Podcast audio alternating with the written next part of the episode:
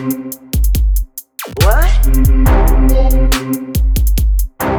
Bicha.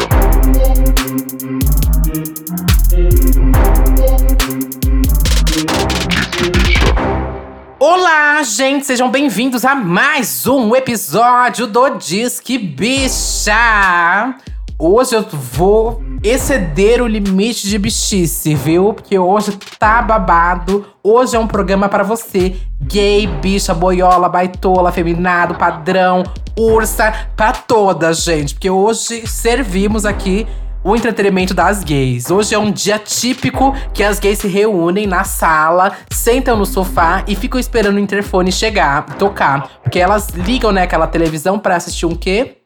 Daqui a pouco eu conto pra vocês. Antes disso, minha amiga, minha, es- minha fiel escudeira aqui, minha, meu Hum. braço direito. Hum, Tudo bem, Satã? eu vou corrigir que é colega, tá? Não coloque amiga, é Isso, colega. Profissional. Isso, a gente aqui, a gente só trata no profissional. Na vida real, a gente, a gente se viu duas vezes só. Pra vocês terem noção, tá verdade. bom? Foi só pra assinar contrato. Eu sou É Satã, verdade. DJ, produtor e boiola. É o, é o resumo de hoje. Que o programa Eu de hoje é acho. para todes. É diversificado, né? É, é babado. Hoje é babado. Mas antes da gente chamar aqui o convidado e introduzir esse tema que vocês já sabem, né? Tá no título, É. fico fazendo a linha.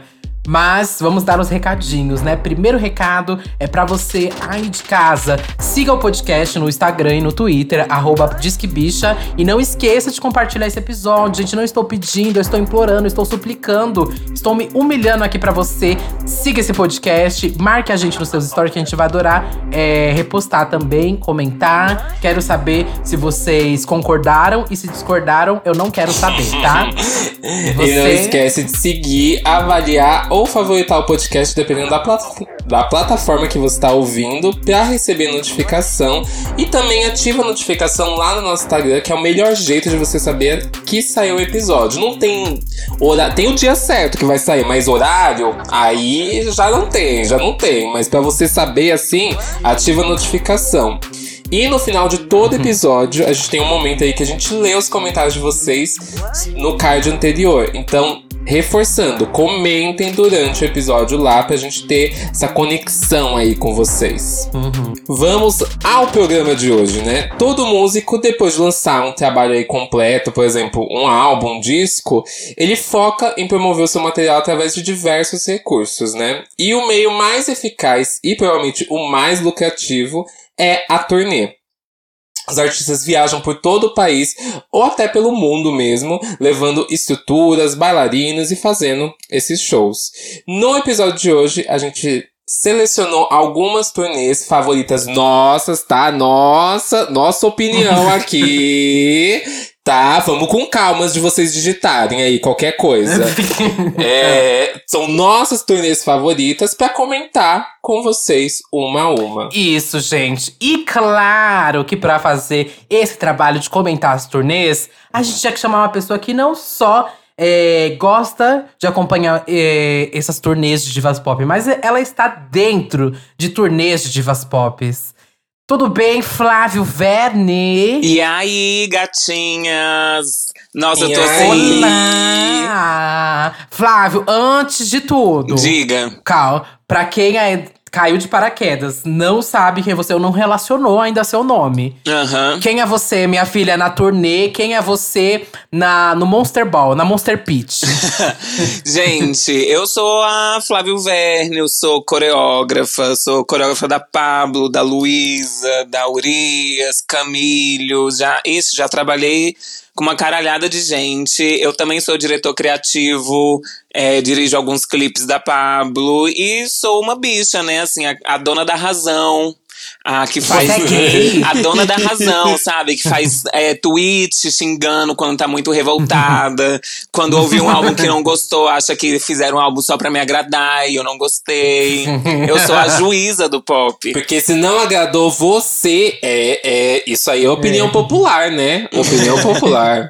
Opinião É, popular. Como, como o Twitter diz, eu sou fã, eu pago o salário dos artistas. Ai, amiga, laudo gay, né? Laudo Gosta de gay. diva pop. Mas o babado é que você levou essa coisa do gay, você realmente é a coreógrafa e você deu aqui a carteirada, amiga. Tem que estar tá mesmo é, coreógrafa da Luísa, coreógrafa da Pablo, já trabalhou com penca de gente, tá desenvolvendo agora esse babado de também coreografias pra TikTok pra alguns artistas, que eu acho tudo. Sim, Então, usando aí. isso tá bem. Usando aí, né, a- os, os aplicativos a nosso favor, já que tem como ganhar um dinheiro nisso aí também. Eu vou pegar o meu dinheiro sim do TikTok. Eu acho, eu acho. É, e, e antes da gente ir pro nosso tema principal, vamos falar um pouco sobre como é. Conta pra gente, tipo, como é essa rotina de show, sabe? Amiga, é uma grande loucura, assim, sabe? Tipo, é uma, é uma grande loucura, porque eu sempre falo que é, tipo, o melhor dos dois mundos, assim, sabe? Tem a parte que é muito legal de você fazer muitos shows um atrás do outro e você conhecer os fãs e você tá no palco, porque tá no palco é muito gostoso, você sentir aquela troca do público, mas também tem uma parte que é enlouquecedor, assim, que eu acho que em qualquer documentário de turnê a gente consegue ver isso, assim, sabe? Que é ficar sem dormir. é, Tem até aquele meme da, da Gaga que é maravilhoso, que é hotel, ônibus, show, hotel, ônibus, show, outro hotel, Eu outro. É, e chega um momento que, quando a turnê tá com muitas datas, a gente literalmente não tem mais vida, assim. Então é tipo, literalmente, hotel, ônibus, show. E muitas vezes a gente vai pra algum lugar que não dá pra gente conhecer nada, a não ser o hotel, o ônibus e o show, sabe? então é, é enlouquecedor, porque, tipo. Tem um desgaste físico e mental muito grande, assim, sabe? E aí, quando a gente começa a fazer show fora do, do Brasil ainda, isso fica pior, né? Porque aqui no Brasil a gente tem muito essa, esse, ah, essa cultura de fazer shows nos finais de semana. Então a gente consegue ter uma semana ali pra gente descansar e voltar e fazer outras coisas, enfim. Lá fora, os shows acontecem de segunda a segunda, assim. Então é mais enlouquecedor ainda que você vira um bagaço, minha filha. No final, quando você volta pra casa, não sobrou nada da gay. Hum, mas na semana, geralmente, você fica ensaiando ou você consegue descansar mesmo? Tem essa coisa do ensaio, vocês não esquecem os passos? Como que é? É, geralmente a gente faz todo o processo de ensaio e de montagem da turnê antes dela estrear. Porque depois que você tá na Ah. estrada, você tá ali sempre vendo como que tá funcionando. Então, o máximo que acontece é tipo, ai, a gente vai tirar tal música e vai colocar uma outra música. A gente ensaia aquela música durante a semana. Entendi. É, no meu caso, é diferente. Os bailarinos, a maioria deles dão aulas, né? Então, durante a semana, eles dão, as, dão aulas e no final de semana viaja pra turnê. Eu, durante a semana, como eu também sou diretor criativo, então vou pra reunião com a Pablo, discute um projeto, ou com a Luísa, vamos discutir sobre um clipe, eu gravo o clipe durante a semana e faz show no final de semana. É uma doideira, uma doideira. Fora, tipo, todo o rolê da, da convivência, né? De tipo, você passar muito tempo com as mesmas pessoas, você não vê família, não Entendi. vê. Quase um Big Brother. Meu Deus. Só que com gays, só que com gays. só que com gays. Então é meio que é quase um Big Brother com gays, assim, sabe? Aquela rinha de gay, às vezes, assim. Mas eu amo também, só falei coisa ruim, né, meu Deus? Mas é uma delícia quando você sobe no palco. quando você sobe no palco, assim, tipo, é maravilhoso. Até, é até um pouco engraçado que quando começou a pandemia, o primeiro mês da pandemia, eu falei assim, nossa. Nossa, vou descansar um mês, né? Só que aí tô aí um ano já. Agora eu já tô Descansou um morrendo, ano. Descansei um ano, tô morrendo de saudade já. Mas bem no iníciozinho da pandemia foi um descanso que caiu como uma luva, assim. Uhum. E pra quais locais você já viajou? Porque assim, o babado que eu sei é que. Eu não sei se você gosta, mas você viaja assim o Brasil todo. Aquelas, pelo não, que você acho falou, foi- você não gosta. É, pelo que- Pelo, que você falou, você não gosta de trabalhar. Tá ouvindo isso, Pablo? Tá ouvindo? É, Não, você tá é ouvindo, que o babado. né? Ah. Não, e eu super entendo, amiga, porque realmente é isso. Você não consegue conhecer a cidade. Tipo, você pode falar assim: ah, eu já fui pro Brasil todo, já viajei o Brasil todo. Mas sei lá, às vezes você não conhece mesmo a cidade, coisas, lugares que você gostaria de conhecer. Mas Sim. deve ter oportunidades que você deve conhecer mesmo a cidade. Deve ter lugares que você consegue estender os dias que você fica Sim. e tudo mais, né? Uhum. Então, pra onde você já foi? Qual foi o lugar mais inusitado que já foi nessas viagens? Aham, Você falou disso que às vezes não dá pra conhecer. A primeira vez que eu fui pra Londres com a Pablo, a gente literalmente não conseguiu conhecer nada. Nada além do hotel e do lugar que a gente fechou, porque não tinha tempo. Então, isso é tipo uma realidade que acontece muito, assim, sabe? Mas falando dos lugares que eu conheci, tipo, o Brasil, acho que a gente conheceu quase todos os estados ou todos os estados. E aí, pra fora do Brasil, a gente fez show na Austrália, a gente fez show em Londres, a gente fez show em Portugal, a gente fez show nos. Estados Unidos, em muitos estados lá dentro dos Estados Unidos. A gente fez uma turnê que era só nos Estados Unidos, a gente fez Canadá, a gente fez México, Argentina, Chile, Uruguai. A gente rodou, viu? Deixa. Vocês fizeram a parada LGBT de lá também, não fizeram? A gente fez os Estados Unidos, a gente fez a Pride dos Estados Unidos, mas que é- aí lá a gente fez tipo uma turnê de Pride dos Estados Unidos. Então a gente fez tipo Los Angeles, Boston, fez Texas, fez Miami, Nova York. Caralho. A gente viajou muito lá Passada, dentro. bicha. Uhum. Teve algum lugar assim que foi tipo. Que você sentiu que era um calor quase que brasileiro, que era um calor babado. Eu sei que a maioria das vezes o público é brasileiro, né? Mas assim, teve algum lugar que você sentiu, putz, aqui me bateu diferente. Ah, tá. Calor de energia, show. você tá falando. Porque calor de É. temperatura, o Texas é mil vezes pior que o Brasil. A gente pensou que a gente ia morrer no show do Texas. A gente fez em Austin. Meu a gente Deus. A gente pensou que a gente ia, tipo assim, meu Deus, fritar. Mas é muito legal ver, tipo, a percepção que os fãs lá fora têm da Pablo, assim, sabe? Porque é meio que um fri... Lá é a primeira vez que eles estão vendo ela ao vivo, né? Uhum. Então é um frisson de querer ver, tipo, ela ao vivo, de querer ver se é de verdade, se ela canta de verdade, Sei. é ver, tipo, a altura dela. É uma energia que é diferente do Brasil, até pelo tamanho que ela tem aqui no Brasil, o tamanho que ela tem lá fora ainda, né? Mas tem um frisson de, de querer ver aquilo de verdade, que eles veem só pela internet, né? Uhum. É, é diferente, mas é muito gostoso, assim. E tem muito fã brasileiro lá fora também, né? Tem. Tem algumas cidades que tem, tipo, a comunidade brasileira bem forte. Tipo, Boston tem uma comunidade brasileira muito forte. E que aí é legal que a gente. Eles matam a saudade, assim, do Brasil, né? Tipo, vendo a gente. Música brasileira, música cantada em português. Em Miami também tinha muito fã brasileiro. Nossa. É bem legal quando a gente encontra os fãs brasileiros lá fora que a gente, a gente também se sente muito acolhido, né? Porque a gente tá muito tempo ali viajando sem pisar no Brasil e a gente vê alguém que fala português, que tá acostumado com a nossa música. Uhum. É bem gostoso. E qual foi o lugar favorito, amiga, assim, que você foi? Ah, o meu lugar e o lugar da Pablo favorito é sempre Los Angeles, porque Los Angeles tem uma energia que tudo que a gente consome, tudo não, né? Mas a maioria das coisas que a gente consome de entretenimento é produzido lá, né? Ah, Série, filme, show, os álbuns são gravados lá. Então a gente, quando tá lá, a gente se sente muito assim no meio do, do olho do furacão, assim, sabe? A- As coisas acontecem aqui, as Kardashians moram logo ali, a Britney, sabe? Tipo, é muito essa sensação assim, tipo, meu Deus, assim. Eu lembro quando Então, eu fui é pro Rio nosso de Janeiro, eu senti isso. Quando eu fui pro Rio de Janeiro, a primeira É. vez eu fiquei, nossa, é aqui que gravam a novela? Esse é o shopping da novela? Exatamente. e aí a gente passa assim na rua e tem um outdoor da Kylie Jenner gigantesco. E a gente fala, meu Deus! é, é, é muito, muito uma coisa assim de realização de viado, assim, sabe? De trabalhar lá. E, amiga, eu quero saber qual que foi o maior, assim, perrengue nessas viagens. Quando eu digo perrengue, é meio relacionado mais à turnê mesmo, do tipo… Ai, chegou lá, parecia que não ia dar certo, porque não ia dar pra montar o palco. Ou que, sei lá, é, algum dos, dos dançarinos se machucou muito feio e ia atrapalhar na hora da coreografia. Alguma coisa que você lembra, assim, que… Você quase olhou e Nossa, falou, todo show tem um perrengue lá fora. Porque é isso, tipo, aqui no Brasil, a, a, a Paula é, é uma elite aqui no Brasil, né? E lá fora ela tá começando a fazer a carreira dela, já tem um nome lá fora, só que é, é diferente o peso, assim, né? Então, quando a gente foi fazer show na Pride de Nova York, a gente tava dividindo o headline da, do, do festival com a Grace Jones, Nossa. com a Madonna. Tá porra. E. E. Ai, com outra que eu não tô lembrando que fez o clipe do Kanye West, lindíssima. Ah. Como que é o nome A dela? Tiana Taylor. Tiana Tiana Taylor. Taylor, exatamente.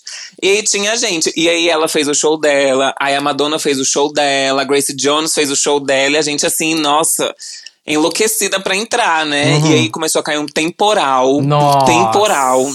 Tiveram que evacuar o lugar do, do, do evento. Nossa. E não podia cair um raio no intervalo de cinco minutos. Tipo, a gente tinha que esperar cinco minutos sem cair nenhum raio para as pessoas poderem entrar de novo no lugar do evento. E nunca parava de cair raio. E a gente, tipo assim, a gente já arrumado, com figurina Pablo montada, a gente naquela tensão de tipo, meu, será que a gente vai fazer o show, não vai fazer o show? Será que vai entrar, não vai entrar? E eu com um elenco de bailarinos que não são os meus bailarinos aqui do Brasil, são bailarinos lá de fora que Isso já é um perrengue por si só. um perrengue, porque ele, a gente tem uma, uma música muito brasileira. A Pablo traz muito das regionalidades dela. Então, a maneira como a gente dança é muito diferente como eles dançam lá fora. Então, isso já é, um, isso já é um perrengue. Já. Aí você, aí você teve que ensaiar esse balé pra fazer tudo. Exatamente. E ensinar, por exemplo, coreografias que tem é, referência de forró, de funk, pra pessoas que nunca ouviram isso. Assim, Meu Deus. Nossa! O caos. E isso já é um perrengue. E aí ainda veio esse temporal. A gente tinha dois shows pra fazer essa noite. O temporal nunca passava. Mas depois de muito tempo, o temporal passou. Colocaram as pessoas de volta no lugar do evento. E a gente fez o show e foi maravilhoso, graças a Deus. Mas eu achei que ia cair esse show. Já tava assim, sentado lá no camarim, comendo. Falei, "Ih, isso aqui, amor. Acabou esse show. É, é início de um sonho. Dividiu o headline com a Madonna e a Grace Jones. Deu tudo errado. Mas no final deu tudo certo, graças a Deus. Ai, A que gente, bom. a gente aqui em São Paulo teve uma coisa assim com a Caia, que a gente foi fazer uma parada. Aí eu não lembro qual que era a cidade. A gente tava no caminho, começou a chover. O palco já tava montado. A chuva foi tão forte que as caixas de som queimaram e o palco desabou toda a estrutura. Meu, Meu Deus! Deus. Não, mas aqui no Brasil acontece muito perrengue também. Uma vez a gente fez um show que eu não lembro aonde, que o som tava tão alto que as caixas de som do palco estavam balançando a ponto de cair, né? E aí ou, entrou alguns seguranças e ficaram o show inteiro abraçado com a caixa de som, pra caixa de som não cair em cima do público. Socorro. Agora você imagina a cena, o- a gente fazendo um show e seguranças abraçados com as caixas de som pra elas não caírem em Meu cima do Deus. público. É, assim, Meu eu olhava pro Deus. lado, eu queria gritar de rir, assim. Eu falava, meu Deus, que cena ridícula. Mas, assim, não tem o que fazer. Esse já é o gancho aqui pra gente entrar no nosso tema principal hoje, que são o quê? São turnês. A gente vai falar hoje sobre turnês de divas pop, as que a gente mais gosta. Cada um selecionou aqui duas turnês pra falar. Ah, então, Satan selecionou duas, eu selecionei duas, Flávio selecionou duas. E esse programa, ele já, já aviso, como vários outros, mas esse aqui renderia parte 2, 3, 4, 5, 6, 7, 8. Sim. Porque dentro das próprias artistas que a gente gosta, tem várias turnês delas, né? Então, isso tem várias turnês que a gente acaba gostando de cada uma. Tem uma que a gente gosta mais, outras que a gente gosta menos. E até em questão de tecnologia atual, algumas são melhores atualmente, mas outras não são, né, que são piores, mas acho que naquela época funcionava naquele modelo. Então, esse assunto é muito amplo. Mas primeiro, antes de tudo a gente falar das turnês de cada artista que a gente selecionou, eu quero saber se vocês costumam ir em shows, se é uma coisa que vocês vão bastante mesmo, vai em festival, vai em show, gosta de acompanhar a turnê do artista, quando ele vem, anuncia. Vocês têm essa cultura de ir no show? Ah, eu. Tipo assim, eu tento evitar ao máximo estar num ambiente de trabalho quando eu não tô trabalhando, sabe? Então é só se realmente for um artista que eu sou muito fã. Aí eu vou no show, assim, sabe? O último que eu fui, inclusive antes da pandemia, foi o- a última turnê da Madonna. Mas que aí eu. Meu, a gente não sabe nem se a Madonna vai fazer mais uma turnê, em que pé que tá isso. Então, tipo, acho que Ah, vale a você pena. foi na do né? teatro? Mas normalmente eu fui naquela Ai, do que teatro, chique. amiga. Passada! Chiquérrima. É, ai, é, é completamente diferente de tudo que a gente já viu de turnê. Uhum. É um teatro bem pequeno. Foi, valeu cada dólar que eu paguei, né? Porque foi lá fora. Mas foi muito gostoso. Então eu vou se for muito especial, assim. Se for, tipo, só um festival que tem artistas que eu posso assistir em outro momento, quando eu estiver trabalhando, eu prefiro prezar pelo meu descanso mesmo, sabe? E você, Satã? Então, eu não sou muito de ir, porque sempre acontece isso, de tipo, ai, esse final de semana vai ter show de não sei quem. É o final de semana que eu vou ter que viajar pra tocar. É, sempre acontece isso. Um tipo, um super show que eu quero acontece no mesmo final de semana que eu vou ter que viajar e tocar e fazer show, alguma coisa. Mas eu costumo ir assim, só quando é um artista muito grande que eu quero. Já fui no, no Lola, né, pra ver Florence. Já fui no show de da Beyoncé, da Gaga, da Britney, já fui no do Cobb Starship, inclusive a gente falou, né, no, Uhum. no outro episódio aí, fui no da J-Lo. Olha, o currículo dela tá Né? grande, amor. É, Passada. fiquei pobre durante muito tempo. Até hoje, né, querida? Até hoje eu tô pagando É. o da Britney, já Então. fazem anos, tô aqui pagando. Meu Deus. o do Femme Fatal. Nossa, não, o da Britney eu passei um perrengue pra comprar isso, porque eu entrava no site, o site caía. Entrava no site, o site caía. E do nada tava tava esgotado o que o, o, o negócio. Aí só tinha uma. Nossa, foi um inferno da Gaga também. Mas eu tenho alguns arrependimentos de não ter ido na turnê de Sandy Júnior, que Ai, foi, você não né, foi, pelo documentário parece ter menina. sido. Foi não tudo. foi, porque a gente tava viajando na época também. Poxa. Eu também não fui na Born This Way quando veio no Brasil. Nossa. Eu, eu sou uma fui. gay que tô em débito nesse. Nossa, nesse quesito. olha, eu gosto muito de ir em show, mas eu vou confessar que eu perdi vários. Tipo, não alguns, um ali, um aqui. Gente, eu perdi muita coisa. Assim, de coisas que eu me arrependo de não ter ido, de não ter valorizado. Mas aí eu lembro hoje em Sim. dia que é porque. Não é porque eu não queria ir. É porque meus pais não tinham dinheiro, sabe, Pra pagar isso, realmente. Uhum. Esse é o babado. Eu tenho uma irmã gêmea, então ah, os gastos lá em casa aconteceram tudo ao mesmo tempo, sabe? E hoje em dia eu, eu Sim. lembro direitinho, deu pedindo pra eles pra ir em tal show e tal show, mas não tinha como, sabe? E aí eu comecei realmente a ter essa coisa de ir pra show.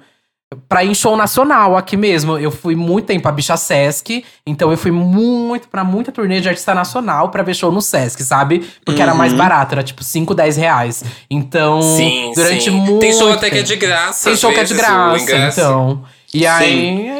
É, e eu tive, eu tive essa mesma questão, que quando eu era mais novo, que quando a Madonna veio pro Brasil, era uma pré-adolescentezinha que não tinha dinheiro. Então, como é que eu vou pedir mil reais pra eu ir num Exato, show, gente? amiga. Da onde? Que minha mãe E onde minha mãe vai tirar esse dinheiro pra ver um show de uma. Da, tipo, se eu falar, ai, mãe, eu quero ir no show da Lady Gaga, não sei o que lá. Bicho, ela fala, que, que show de Lady Gaga e não sei o que lá. Essa- É, vai, Vai estudar, estudar, menino. menino. E aí eu lembro que Mas eu... meu pai foi comigo no da Beyoncé, porque ele gosta de Beyoncé. Ah. Foi ele e o boy dele. Olha. foi ele e o boy Passada. dele junto comigo. Então, é, aí, mas aí você tem um privilégio, né? Que seu pai é gay, amiga. Você tem esse privilégio.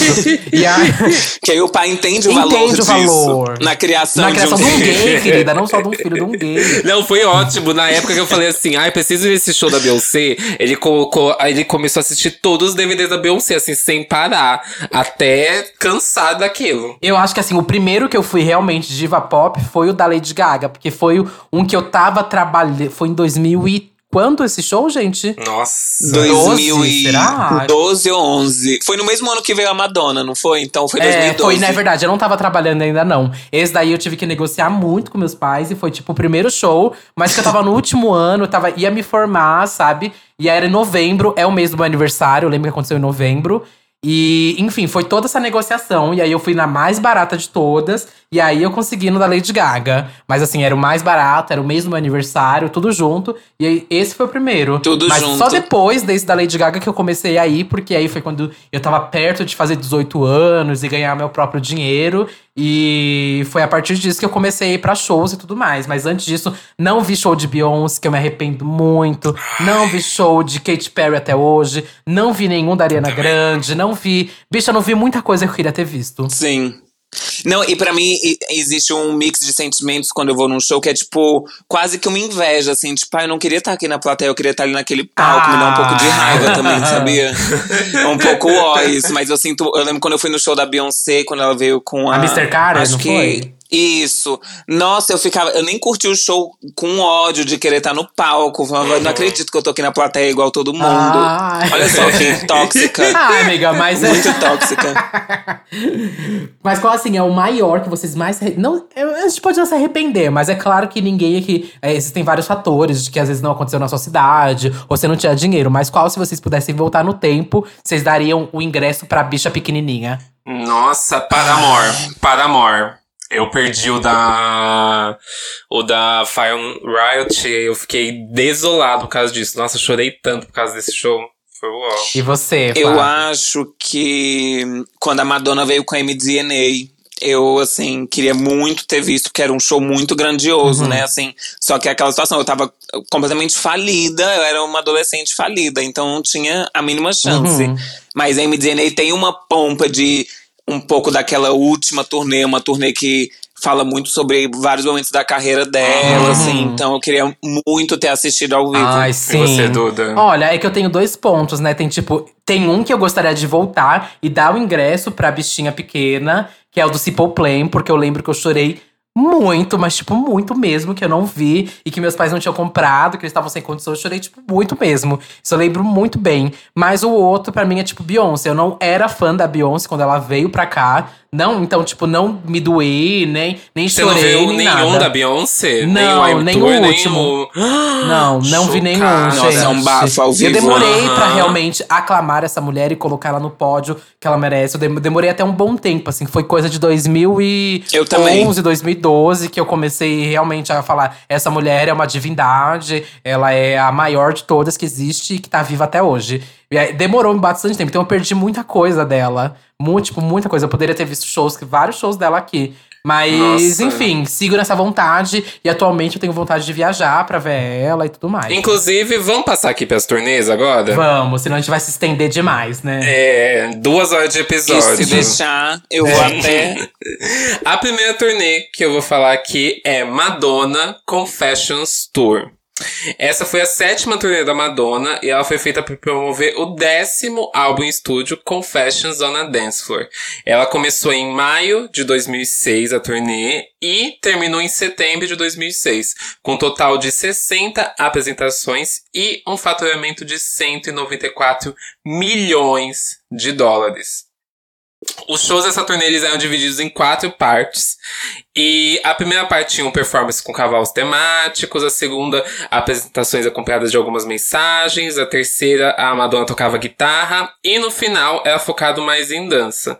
A turnê teve um enorme sucesso comercial, a bilheteria esgotava assim que as datas eram anunciadas, o que levou o pessoal a adicionar mais datas, e isso é recorrente, eu acho que de quase todas as tours que a gente vai falar aqui, que sempre acontece isso das turnês esgotarem a data, assim, eles colocarem data no dia seguinte, a mais. E ela recebeu o título de turnê com maior arrecadação feita por uma artista feminina. E sendo atualizado esse valor de 194 milhões em 2013 para mais de dois- 225 milhões de dólares. E ela recebeu o prêmio aí de produção de palco mais criativa e é, o Top Box Score nos Billboard Touring Awards. Ai, não é pouca coisa, querida. Olha, Essa amor. É babado. Eu acho que é a minha preferida da Madonna. Eu, na verdade, essa é a minha turnê preferida de todos os Ah! tempos. Eu cresci assistindo essa turnê. Mona. Eu acho ela assim, eu não vejo um defeito nela, além da Madonna com a guitarra, mas a gente passa um pano pra isso.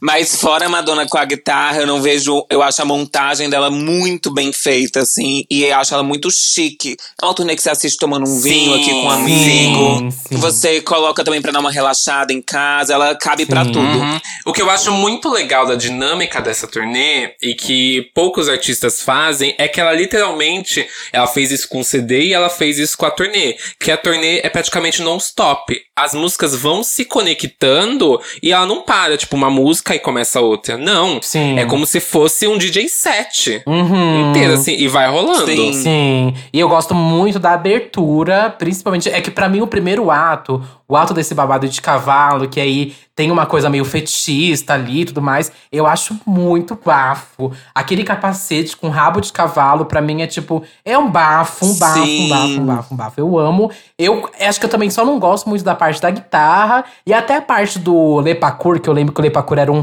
hype na época, e tem jump e tudo mais. Até ah, mas aquela ela parte eu gosta gosto. de ficar se pendurando nas coisas e rodando. Ela É. ama fazer Ama. isso. Né, E eu tava lendo na biografia dela que essa par- esse primeiro bloco dos cavalos, ele foi meio que inspirado porque ela teve um acidente de cavalo uns anos antes, né? E aí, se vocês repararem no, no LED, no backdrop, fica passando várias imagens de raio-x, que são os raios-x dela, né? da- das fraturas dela. Passada! dela. Não sabia. Sim. Chocada. Também não. Tem todo um rolê de, tipo, ela passar por cima do trauma dela. Quando ela tá lá em Like a Virgin, que ela tá, tipo, sentadinha Sim. naquele. Ai, aquela parte daquilo. é tudo, aquele carrossel, né? Sim, É aquele coisinha tudo. do carrossel. Sim. Nossa, gente, aqui só pra deixar avisado, eu dei assim uma repassada em quase todos aqui. Nossa, gente, foi babado.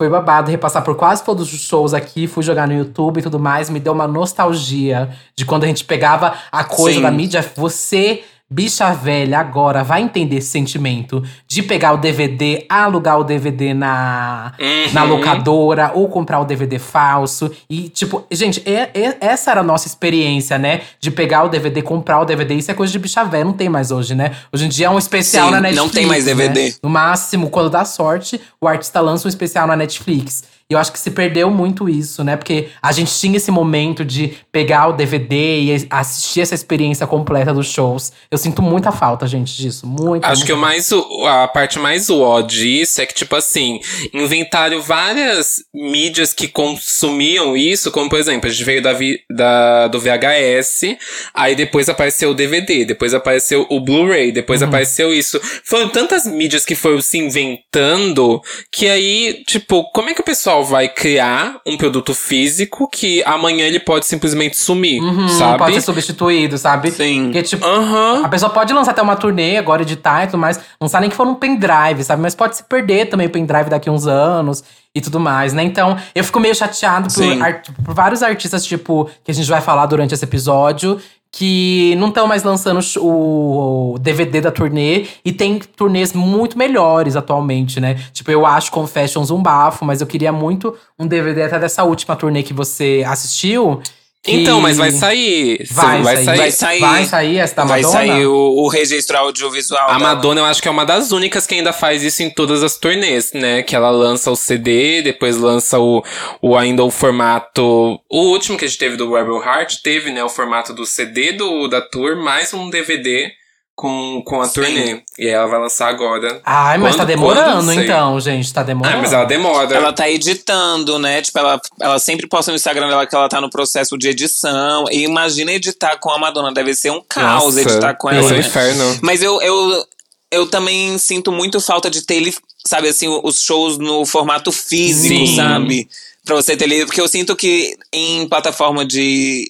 De stream, assim, tipo, às vezes, tipo, depois sai do catálogo, aí é um Uhum. caos pra você achar de novo. É, esse show Eu gosto mesmo, muito onde que eu vou achar esse show? Só no YouTube, ele pirateado, sabe? É, e a maioria é fan-made, né, que tem no YouTube, porque não tem direito É. autoral e tudo mais. Então é muito fan-made. Uhum. No YouTube, esse daqui, a maioria que foi Sim. rever, é tipo, a maioria é fan-made mesmo. E, e é o que a gente tem, né? E é muito foda. E é um caos pra é um assistir. caos, é um caos. Uma gritaria, uma câmera que treme. Você fala, nossa, gente, o que, que é isso? E é, essa turnê teve uma polêmica durante a performance de Live to Tell, que ela teve uma forte reação aí de grupos religiosos cristãos, como sempre, né? Tudo que a Madonna faz.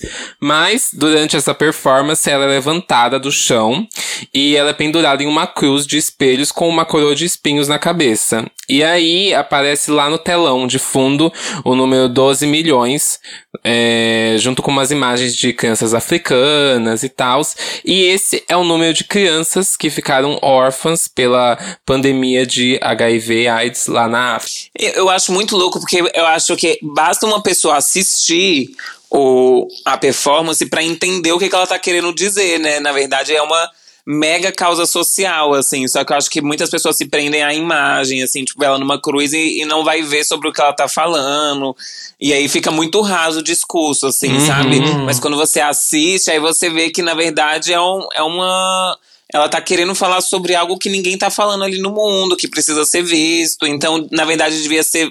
Isso devia ser algo bom e não gerar uma polêmica ruim, né, pra Uhum. ela. Sim, o próprio nome da música diz isso, sabe? Viver pra contar. É uma coisa assim, tipo. Bicha, mas é que se, se não tiver polêmica na turnê da Madonna, não é turnê da Madonna, Bi. Sempre tem algum babado. É, na Blonde Ambition teve algum Sim. babado também. Não tô lembrando, mas é toda a turnê dela tem algum babado. E não tem bafo, bicho. Ela veio aqui pra causar. A MDNA tinha o bafo também, né? Da Lady Gaga. Quando ela fazia Express X Yourself. Nome? Não, não era X Nome? Era X Nome? É. Com é, o Express Yourself e X Nome era junto, assim. Isso, é ela fazia verdade. um mashup. E, e Born This Aham. Way. Ah, é verdade, é verdade, é verdade, é verdade. Ela cantava Born This Way com Express É Yourself. verdade, menina, isso aí, re- nossa, causou uma briga na internet, meu Deus. Mas eu quero saber Ai. aqui, pra gente só não se estender tanto tempo assim, que tem tanta turnê, mas tem algum momento aqui preferido de vocês, dessa turnê dela? O tipo principal, que você é aquele que treme até o pelo do cu, gente. Ah, pra mim, eu acho que Hang Up, que é tipo o carro-chefe do álbum, quando ela faz ali a ponte de Luckstar com Hang Up, eu perco tudo, gente. Eu vou no chão Ah. com ela. E, e tem um- umas inserções de Gimme Gimme Gimme ali no meio também, né? Sim, Ah, eu acho tudo. sim. Eu também amo, amo. Eu acho que. Ah, eu. Ou eu fico com Future Lovers, porque eu acho que é a minha música favorita do Confessions. E eu amo aquela abertura do Globo de espelho abrindo, ela Sim. saindo. Eu vou ficar com ela, eu vou ficar com a abertura. Eu tô em dúvida, porque eu gosto muito também do fechamento. Eu, olha, gente, esse é babado, né? Mas a turnê, ela tem isso, porque a turnê, é, esse set list, ele é pensado pra ser um termômetro, né? Ele tem que ir esquentando, esquentando, esquentando, mas não pode abaixar também, ele tem que acabar lá em cima, né? E eu gosto muito do começo desse Futures Loves Get Together, porque, como eu falei, é o meu ato principal. É a hora que ela sobe naquele coisinha realmente do carrossel lá, é um bafo, eu acho muito bom. Mas o fechamento também com o Hang Up é muito bom. Sim. Eu acho que eu vou ficar com Get Together, porque Get Together é a minha música preferida dessa. É a minha também preferida desse álbum. É chiquérrimo o figurino. É chiquérrimo Get Together. O figurino também, aquela ombreira e tudo mais, é muito bafo. Muito, muito bafo. Uhum. Mas enfim, vamos para a próxima aqui pra gente não se estender, né? Porque Bio, é, Madonna tem muita turnê bafo, gente. Com toda certeza, se a gente fizer um parte 2, vai estar Blonde Ambition, ou vai estar MDNA, ou alguma outra da Madonna, porque ela tem muita turnê bafo. Eu acho que a Madonna, inclusive, foi uma das que mais revolucionou essa questão do tipo. Vamos fazer uma turnê? Vamos, então vamos fazer uma turnê pra gays, querida. Pra agradar os gays. E a próxima aqui também é uma super diva, final dos anos 80, 90, que eu sempre falo aqui, defendo, dou valor pra essa mulher, que é a Janet Jackson com a turnê do The Velvet Rope. Ela fez a turnê do The Velvet Rope World Tour e essa foi a terceira turnê da Janet. Ela fez 123 shows nessa turnê e ela reuniu mais de 5 milhões de pessoas e arrecadou mais ou menos uns 205 milhões de dólares. Também gerou um DVD da Velvet Rope e no live concert em Nova York, em um show para mais de 30 mil pessoas no Madison Squa- Square Garden. Tudo. E essa, essa turnê é um bafo, gente. Um bafo do bafo do bafo. Porque eu já falei aqui, né, várias vezes dessa, desse álbum Velvet Rope da Janet. Se você não gosta muito da Janet, ou não conhece, na verdade, eu sempre indico começar pelo Velvet Rope. O Velvet Rope era um álbum que meio consagrou ela, porque ela já tava muito alta, com Control, Rhythm Nation e depois com Janet.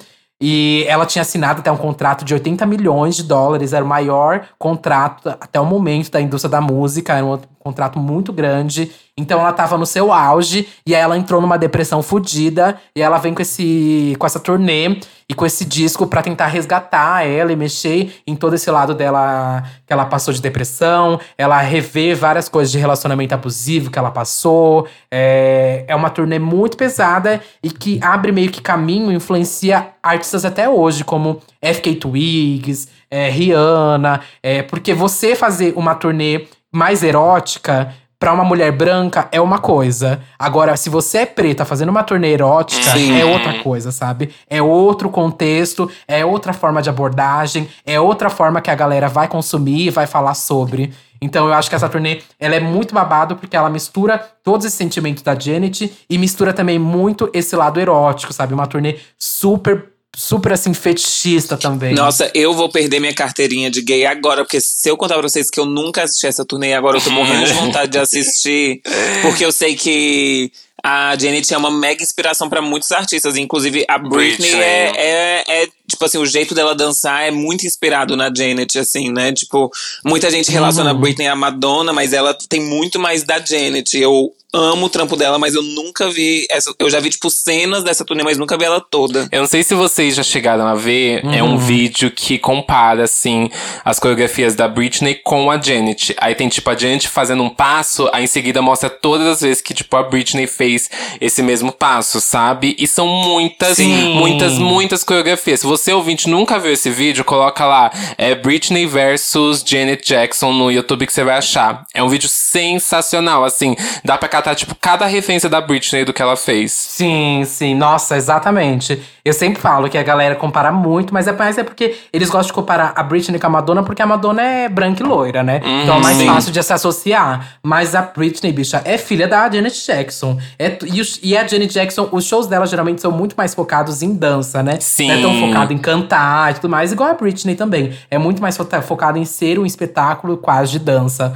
Então, pra você, Flávio, você tem obrigação de ver esse show. porque a mulher Tenho, já entrega, peço perdão dança. pra todas. Juro. E aí ela sempre tem um negócio que é tipo chamar alguém pro palco e fazer uma cena quase de sexo explícito, sabe? Tipo, fã, E- chamar fã, né? Isso, chamar fã. Muitas pessoas tinham Essa cena, essa cena eu já vi, essa cena eu já vi, que ela põe a- o- um cara numa cadeira, assim, Uhum. e vai que vai, menina. Mas muita Sim. gente tinha isso em turnê, né? Britney fez muito isso durante a turnê, de tipo, chamar um bofe pro palco, até hoje em Las Vegas, né? A Katy Perry também fazia isso, de chamar um, alguém pro palco. Mas quem trouxe isso foi a Janet. Ela faz isso em todas as turnês dela, desde o começo. E aí, cada vez que ela faz numa turnê, é de uma forma diferente. Tipo, Uhum. nessa turnê do, do, do Velvet Rope, ela chama o menino, amarra ele na cadeira, e todo um babado, que ela faz striptease pra ele. Mas já teve na outra turnê que ela, tipo… Ela coloca o menino e pendura o menino. E aí ela se esfrega inteiro nele. Tipo, ela sempre faz isso. Ela sempre, e ela que trouxe isso também pra, pras turnês. Eu acho um bafo. Não, amor, hoje em dia é porque, eu não sei, né? Mas hoje em dia, imagina, chamou um fã no palco, uma grande gayzona, ela vai disputar com a, com a artista, amor, fazendo show. Ah, ah, eu vou dançar pra você.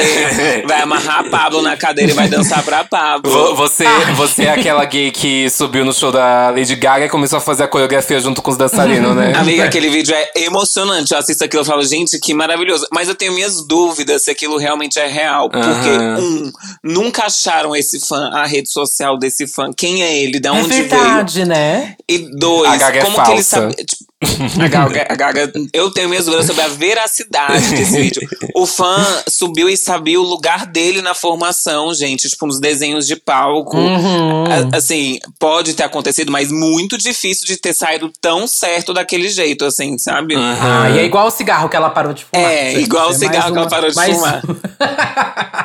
Mas enfim, é, eu fico aqui a dica pra vocês assistirem essa turnê da Janet. É, porque é muito, muito, muito, muito boa. É sempre muito esquecida. Então, aqui das turnês que a gente linkou, provavelmente essa é a única que a galera não deve conhecer tanto. Mas aqui super indico, porque a Janet, ela tava muito, muito, muito no auge, gente. Nessa época, ela que comandava os number one, sabe, na Billboard. Era hit atrás de hit. E aqui ela tá. é, Foi um ano depois de Scream. Scream, que foi aquela música super sucesso dela com o Michael. Sim. Que ela foi aquele grito, né, para as polêmicas que estavam acontecendo em cima do Michael. Então era uma época muito difícil e que ela, tipo, ou ela dava tudo de si ali, ou ela se fudia, né? E eu acho que é muito também. é, Incoerente da mídia, tipo, a Janet, ela era essa pessoa que tinha esses atos sexuais no show e no Velvet Rope, então é muito sexual. E aí, quando chega naquela no babado do Super Bowl, que aparece a teta dela, é como se ninguém nunca tinha visto um ato, um ato erotizado da Janet, sabe? Sim. Aham. Mas assim, sobre o Super Bowl, qual que é a opinião de vocês? Porque eu tenho um pé meio atrás que, tipo assim. Quando tira o babado do peito dela, tem uma joia no peito dela. Então, na minha cabeça, parece que aquilo já era pra acontecer, sabe? Que não foi uma surpresa ter acontecido. Bom, a gente fez um episódio aqui do Super Bowl, a gente chegou a falar com mais detalhes, mas assim, no geral, eu acho que pelo menos eu acho que tava programado puxar e eu acho que não estava programado aparecer o peito dela. Ia só ficar o negocinho ali tampando. Mas se também se era pra ser proposital para ter o peito também, eu acho assim que é o de menos, porque todas as turnês dela sempre teve, tipo, figurinos muito SM, muito fetichista, sabe? Então, Sim.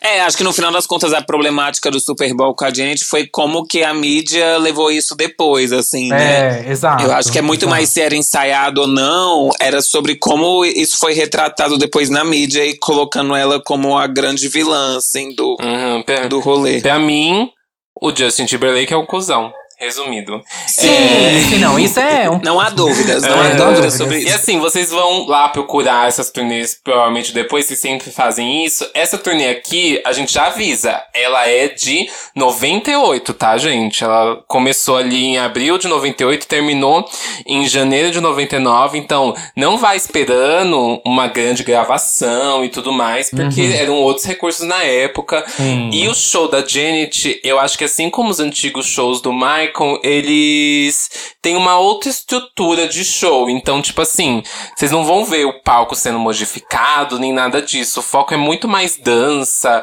utilizar outros recursos, tipo cadeiras pra dançar, sabe? Uhum. Aquela entrada dela, inclusive, desse show, lembra muito a entrada da Britney na Onyx Hotel. Lembra muito, tipo, ela descendo assim, segurando aqueles negócios. É, é muito, muito A isso. entrada da Britney lembra essa, né? Vamos acertar aqui. Vamos lá, vamos lá. Tá bom, tá É, bom. mas eu entendi o que ele tá falando. É que não adianta depois o fã chegar lá no Twitter e falar que a Taylor Swift pisa nessa turnê, gente, porque é anos 90. É outra realidade.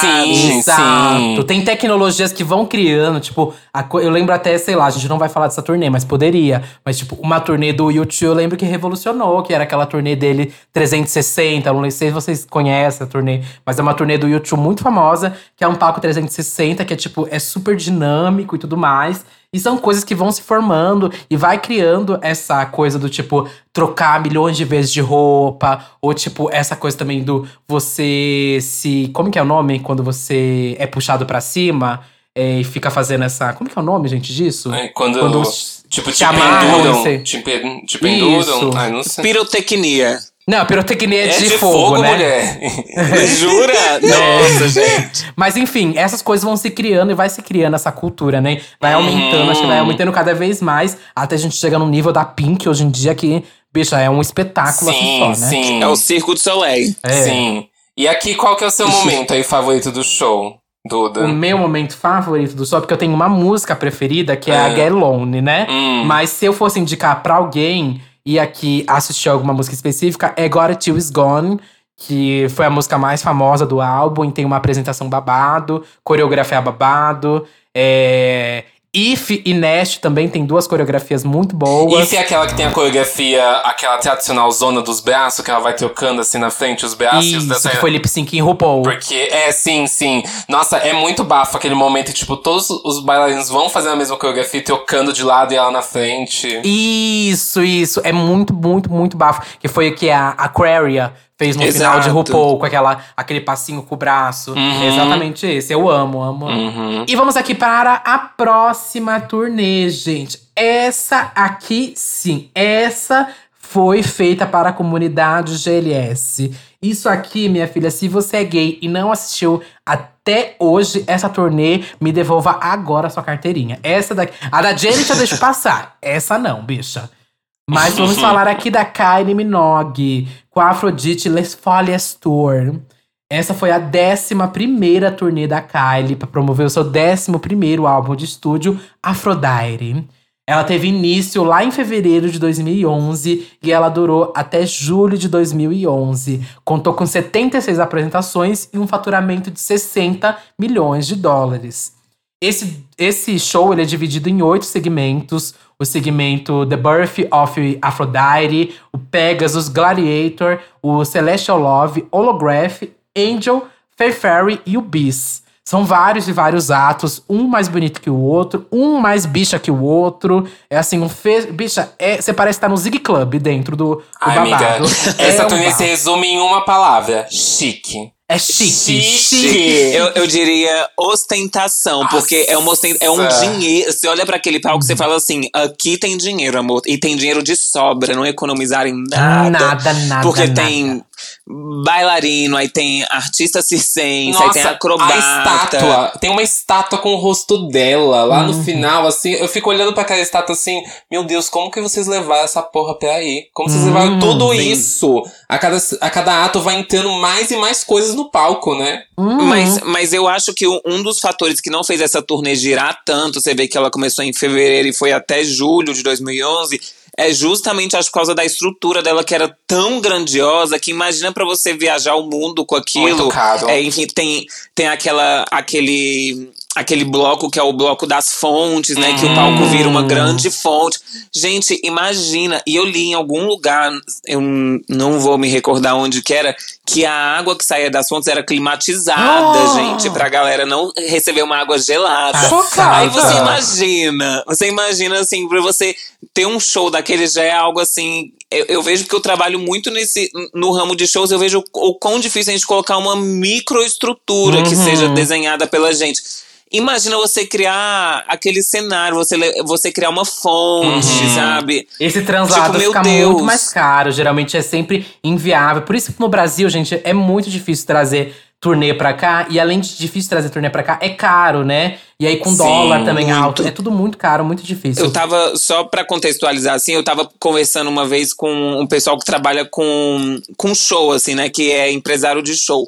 O que acontece com grandes artistas tipo a Kylie, Madonna, Gaga, essas artistas muito grandes é que elas têm o próprio show delas e elas produzem o show delas nos lugares, né? Uhum. Por isso que elas conseguem viabilizar isso. Aqui no Brasil a gente tem uma cultura que é, é por contratante, né? Exato. Então é tudo muito mais difícil porque é uma pessoa contratando o seu show. Uhum. É, eu, porque eu nunca entendia como que a Beyoncé, como que a- elas conseguiam levar uma estrutura dessa, porque essa estrutura é delas, na verdade. Sim. Então é mais Uhum. Fácil. Nossa, e só pra quebrar aqui, mas eu lembro que até acho que foi a Billie Eilish que montou uma super estrutura pro show dela, pra turnê dela. E aí ia começar, e aí começou a pandemia. E tipo, ela perdeu toda a estrutura que ela montou, sabe? Isso me dá uma Meu dó Deus. caralho. E também, só pra que- quebrar aqui mais uma vez, eu lembro que eu tava conversando com a Erika, que já participou aqui do Disque Bicha. A Erika, ela é produtora de show de K-pop. E é um bafo você conseguir fazer 30 horas de voo e ainda trazer uma estrutura absurda pra um show aqui no Brasil, sabe? São 30 horas de voo. Sim. Pra trazer aquela estrutura do BTS que veio pro Brasil, gente, aquilo é um bafo pra trazer. Um bafo. Vocês não fazem Sim. ideia, são 30 horas de voo. nem imagino. E, e porque não tem aqui no Brasil, né? Tipo, pra reproduzir. Não tem. Tipo, impossível. É impossível re- reproduzir aquilo com, com materiais e, e produtoras do Brasil. Então, amor, é por isso que a gente, muitas vezes, a gente vê as pessoas reclamando, ai, o, o fulano não traz o show, tal artista não traz o show. Eu nem reclamo, porque eu falo assim, amor, o trampo que é pra fazer pra talvez a pessoa nem sa- saber se vai conseguir se pagar, sabe? Tipo.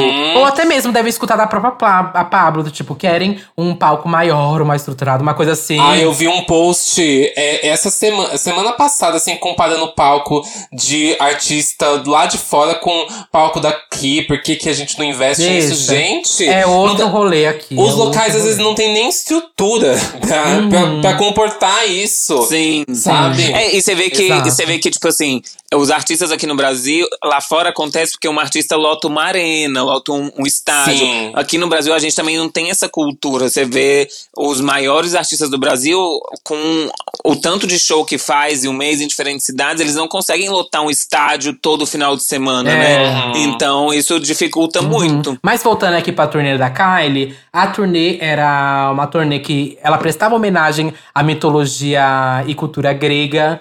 E o palco dela era muito, muito babado. Ele é um dos palcos assim, mais extravagantes das, da história, realmente. Ele tem uma passarela muito bafo em forma de coração. Tem 30 bicos de fonte de água que disparam a 30 metros Meu no ar Deus. vários efeitos de cascata, é um bafo e gerou um faturamento de 60 milhões de dólares esse show dela, essa turnê, quer dizer.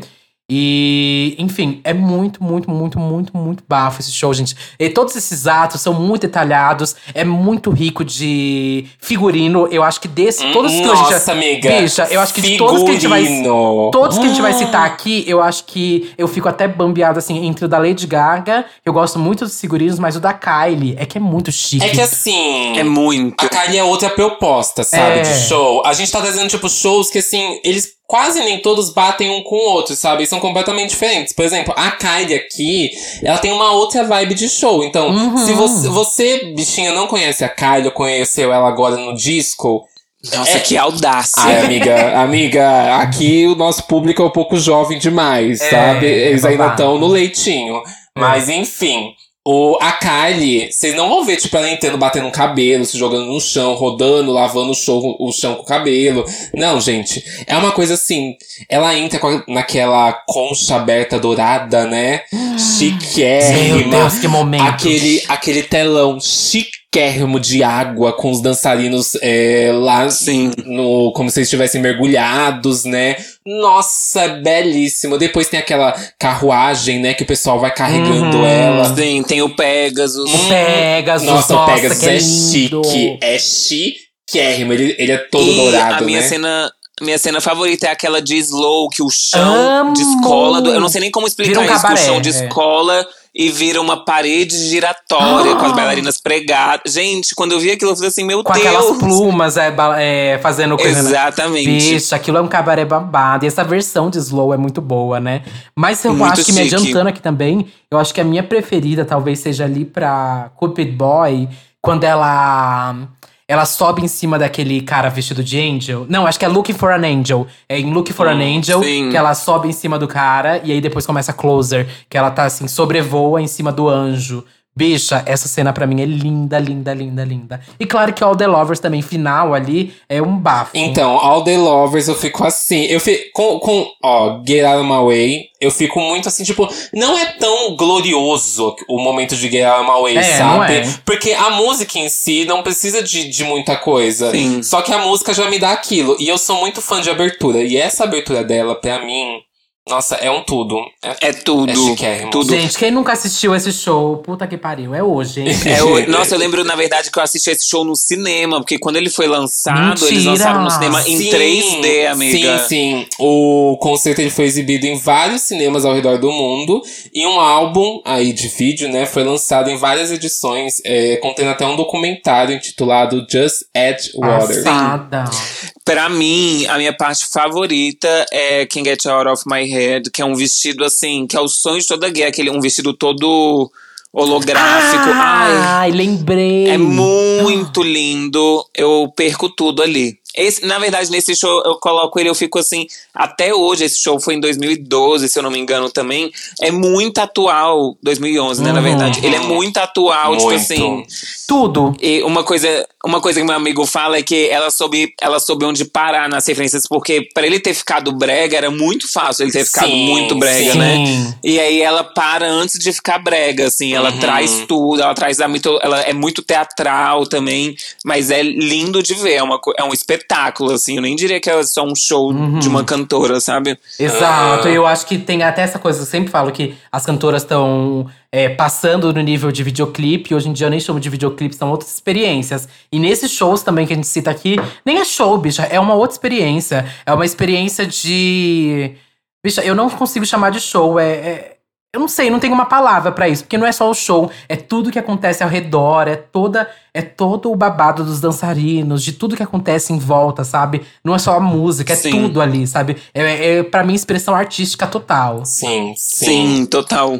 E vamos agora para a melhor. A maior dessa lista. Você querendo calma, calma lá. ou não. Britney Spears. Antes que vocês me xinguem, porque não é a Onyx Hotel, vamos falar direito sobre isso. Mas é a The Circus Starring Britney Spears. Ela foi a sétima turnê da Britney, feita para divulgar o Circus, né? O sexto álbum. Começou em março de 2009. Fin- finalizou em novembro de 2009, teve um total de 97 apresentações e um faturamento de 131 milhões de dólares. Você tinha falado do palco do YouTube, mas o palco aqui da Britney é uma coisa mais ou menos assim, que ele é um palco que ele é composto por três anéis, né, para simbolizar ali como se fosse um picadeiro de circo mesmo. E aí tem uma, um telão cilíndrico que foi feito em cima do palco, que inclusive ele meio que cobre uma parte do palco quando ele desce, né? Ele fica subindo e descendo. É, e esse telão é para passar as interludes, os backgrounds, além de ter balé. A Britney também ela convidou um mágico, que é o Ed Alonso, para fazer parte dessa turnê aí. Bicha, eu não conhecia, viu, essa turnê. Nunca É, tinha eu- visto. você deve ter ficado chocada, né? Meu Deus. Gente, ó, mesmo que vocês se assustam com o Janet Jackson, eu não conheço quase nada, assim, de Britney eu conheço as músicas e tudo mais, mas nunca fui a fundo, gente. Não, Nossa. Nunca fui muito fã nem Nossa. nada. Eu amo muito essa turnê, sou apaixonado, só que eu tenho, tipo, um mix de sentimentos, assim. Uhum. Um, um é que, tipo, eu acho a turnê. A, a, das turnês da Britney, eu acho essa mais bem produzida, o palco mais bem produzido, os figurinos, as interludes, eu acho a mais bem produzida. E, assim, um, um sentimento, entre muitas aspas, negativos, que hoje em dia a gente entende muito mais que estava acontecendo, é que eu queria muito ver a Britney antes do surto fazendo essa turnê. Sim. Porque eu sinto que ela ainda não tava realmente bem pra fazer uma turnê. Ela tava ainda passando por muita coisa na vida dela. E aí jogaram a gata lá e falou: bora fazer dinheiro, meu amor, que tá na hora de fazer dinheiro. Então vamos fazer essa turnê. Então eu queria muito ter visto ela no período pré-2007 fazendo essa turnê, porque ela é muito bem produzida. Foi uma que a Britney exatamente trocou o, o palco dela, né? Tipo, trouxe ele pro meio, que, fe, que nesse estilo Arena 360 tinha mágica durante o show, que Ai, é é, a incrível. melhor, é uma das melhores partes pra mim, é a mágica. Tipo assim, quando ele coloca aquele lenço na caixa e tira do nada, ela sai cantando.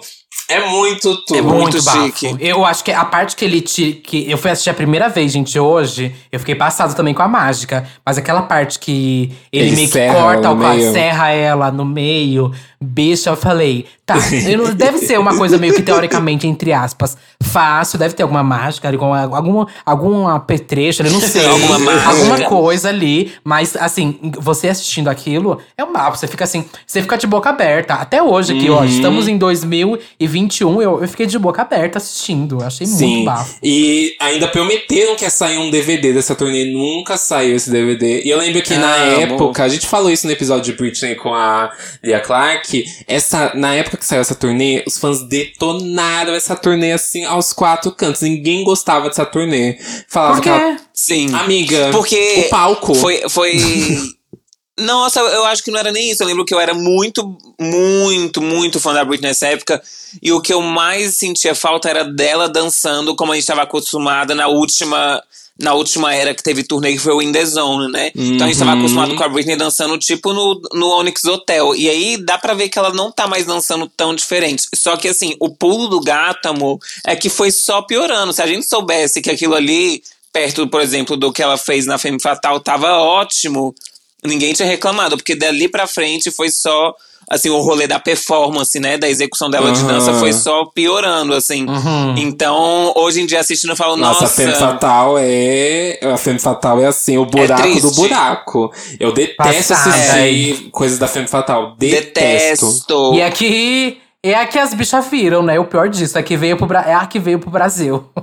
Exato. Mas assim, essa do que vocês estão citando, do Onyx Hotel, ela é turnê de que disco? Nossa, Do In The é- ela é icônica, amiga. Tipo, é uma das melhores não performances teve a de turnê do In The Toxic. Zone? A turnê do Indezone É a única Ela não, Hotel. colo- ela não coloca o nome do CD, geralmente. Tipo, Dream with a Dreaming Tour. É uma turnê. Aí tem essa. Ela, ela, Ai. ela não coloca, tipo, ai, é a Circus Tour. Ai, é a Sou contra, gente. Britney Jean sou Tour. contra. Vou fazer minha Eu nota de acho repúdio. muito chique. Não, Eu sou acho contra. chique. Sou contra. Flávio e Satã, me desculpem. Sou, eu é gosto porque da. a, Br- a Britney tem uma coisa, né? Porque ela é só a Femme Fatal que veio assim, mas a Britney, amiga, se você assistir as outras turnês, ela tem uma temática pra turnê. Ela vai contando uma historinha sempre durante a turnê. Tipo, a Circus é assim, a Femme Fatal é assim, que é tipo toda uma história. A um- Onyx Hotel também. Aham. Eu acho que aquela DMM Tour também tem uma coisa assim, meio cabaré. Ah, mas eu não conto a MM Tour como turnê. É, porque- desculpem, fãs da Britney, mas eu finjo que não existiu. Qual? MM Tour. Amiga, a MM Tour é uma turnê que ela fez num. Assim, eu não sei te explicar. De, o Foi uma desgosto que eu loucura, tenho foi com uma turnê. loucura. Passada. Mas eu acho muito legal esse negócio do nome não ser do álbum. Inclusive, eu já tentei introduzir muito isso aqui com a Pablo e com a Luísa, mas a gente sempre chega à conclusão que não daria certo. A 111 Tour, antes de 111 Tour, ia ter um nome que era só da turnê, que acabou não rolando. Mas eu acho muito legal, porque é, criou, cri- comercialmente falando, você cria um novo produto, né? Assim, então, é, você pode criar camiseta, chapéu, boné, tudo com. É um novo produto, além do álbum. Então, Sim. eu acho muito legal. Uhum. Eu só queria destacar também. uma coisa aqui da, da Britney, que eu fiquei chocado nessa turnê dela, da Circus, que eu fui assistir. Que ela faz um cover da Duff. Eu achei muito inusitado. Muito, tipo, muito mesmo, ela fazendo cover da Duff. Eu lembro que a Duff tava nesse sucesso e tudo mais. Ela tinha acabado de Sim. lançar o Rock Fairy, que é, é um dos únicos, acho que é o único álbum que ela lançou até hoje, né? Mas fiquei bem passado o cover dela da, da, da, São, Duffy. é, são os únicos momentos ao vivo, ao, ao vivo mesmo dessa tour, é quando ela canta I'm Scared, que é esse cover da Duffy, ou depende do show, né? Tinha uns shows que ela cantava You Oughta Know, que eu acho que é o vídeo assim mais clássico de, de- dessa época que todo mundo amava ela cantando You Oughta Know, da Alanis É da Alanis Morissette. Ah, e tem e tem participação do Paris Hilton no, no Sim, no telão na abertura, também, a né, abertura que- é icônica, icônica demais, assim, Do porque... Paris ou da Paris? Do Paris, do Pérez. aquele cara... Porque ele, ele Hum. Acabava com ela na internet e aí ela teve a sacada, ou alguém, né? Não dá pra saber quem teve. Mas acredito que ela teve a sacada de chamar ele pra fazer participação no, nos vídeos do telão. Sim, E ele falava sim. o quê no telão? Amiga, você não assistiu, porra? Ixi. Eu não lembro dessa parte do Paris. É quando não, abre, gente. quando abre a... É, o, é, É que eu o- assisti o fanmade, né, gente? Eu assisti algum fanmade que. Não, o, o fanmade que eu te mostrei tem, que eu te coloquei. É o, no começo, a introdução, tem um bofe vestido com. Pulou, pro meio. um, tem um bofe vestido com um, um vestido vermelho, que ele fica falando várias coisas no começo do show. E aí depois ela vai lá e dá um tiro assim num balão. A santa. É que Com uma 2009, né, flecha, bicha? assim. 2009 realmente, eu lembro. 2008, 2009. 2008, né? 2008 foi o auge do Paris Hilton. Eu lembro Hum, muito bem. sim. Muito, tipo, muito, muito. muito. E, e aqui também tem aquele bafo de que uma das interludes é Sweet Dreams do Mary Manson, né? E aí. Ai, que é E ótima. aquele clipe, né, assim, é um vídeo da Interlude, mas, tipo, tem aí, se vocês acharem em HD no, no, no YouTube também pra assistir. Ela super sexy, e essa música rolando de fundo. Nossa, Eu é lembro tudo. que o, o primeiro vislumbre que eu, que eu, na época, era muito fã, eu falei assim, gente, minha Britney tá viva, foi com esse vídeo de Sweet Dreams. Porque no show ela não tava entregando tanto quanto eu esperava, né? Expectativas de fãs aí. Mas hoje eu assisti, é. assistindo, eu acho ok, sabe? Eu não acho. Depois, não sei, é que a Femme Fatal ela trouxe um baque assim pra mim de tipo, nossa, não tem como ser mais ruim que isso, É, mas. é que eu acho que depende muito do comparativo. Hoje em dia eu acho ok perto do que a gente tem hoje em dia, que é um, um nada, né? Você fala, ai, que legal. Mas assim, na época eu comparava muito com In The Zone ainda. Tipo, eu queria que ela chegasse assim, estourando tudo, rompendo tudo. Hum. É, e é nessa turnê que tem aquela cena icônica do fã subindo no palco que ela fica Desesperada. desesperada. E Womanizer. Ah, assim. é? Womanizer. Passada. Nossa, dá uma dó dela, dá pra ver que ela dá tela azul na menina, assim, tem que reprogramar Ela ela. Os Illuminati sobe no palco Amiga, e e reprograma os ela. bailarinos na hora se mobilizam assim de sair correndo pra segurar o fã, sabe? Parece que eles são treinados pra isso. Que, tipo, o, o fã sobe, todo o balé para, assim, olhando já, e, e, e os meninos que estão perto dela já vão direto pra segurar o fã. E ela dá uma pane assim, tipo, ela começa a gritar no palco. Pane no sistema da menina. A sorte dela é que não veio pro Brasil, B. A sorte dela é que ela não veio pra cá, porque. Ela falou sobre o. Depois na Femme Fatal, ela tem um vídeo dela explicando que ela não pôde vir. Porque não, não tinha estrutura, sabe, pra trazer todas essas coisas. Nossa, imagina trazer esse palco inteiro, amiga. É inviável, Hum. sabe? Sim, e, o, sim. e teve muita polêmica também nessa turnê, porque eu acho que foi nos shows da. Ai, não, não vou lembrar se é na Austrália, que tiveram que incluir nos ingressos que parcial do show era playback. Ah, é? Porque a galera ia no show e depois que saía queria processar. Porque não tinha ouvido ela Parcial. cantar ao vivo. E aí eles tinham- 95%. Aí eles tinham que incluir no rodapé do ingresso que uma parcial do, do show era em playback. Meu Deus, que humilhante, coitada. Ah, e é Uhum. porque eu acho que assim, tem shows que são propostas de cada proposta, sabe? Eu vou num show da Britney sabendo que a proposta vai ser ver um espetáculo de dança, com ela também, com as músicas dela que são hits, tipo, igual a da Janet Jackson. Eu não espero que ela, tipo, vai soltar o gogó e tudo mais. Pra mim, eu vou e é um espetáculo de dança. Com também com as- os hits dela e tudo mais. É uma experiência pra mim desse jeito. Se eu quero Sim. ver um show gogó, aí eu sei lá. Pra mim, uma experiência de um show da Adele é uma outra, Sim, sabe? Uma primeira outra coisa que diferente. passou na minha cabeça. É.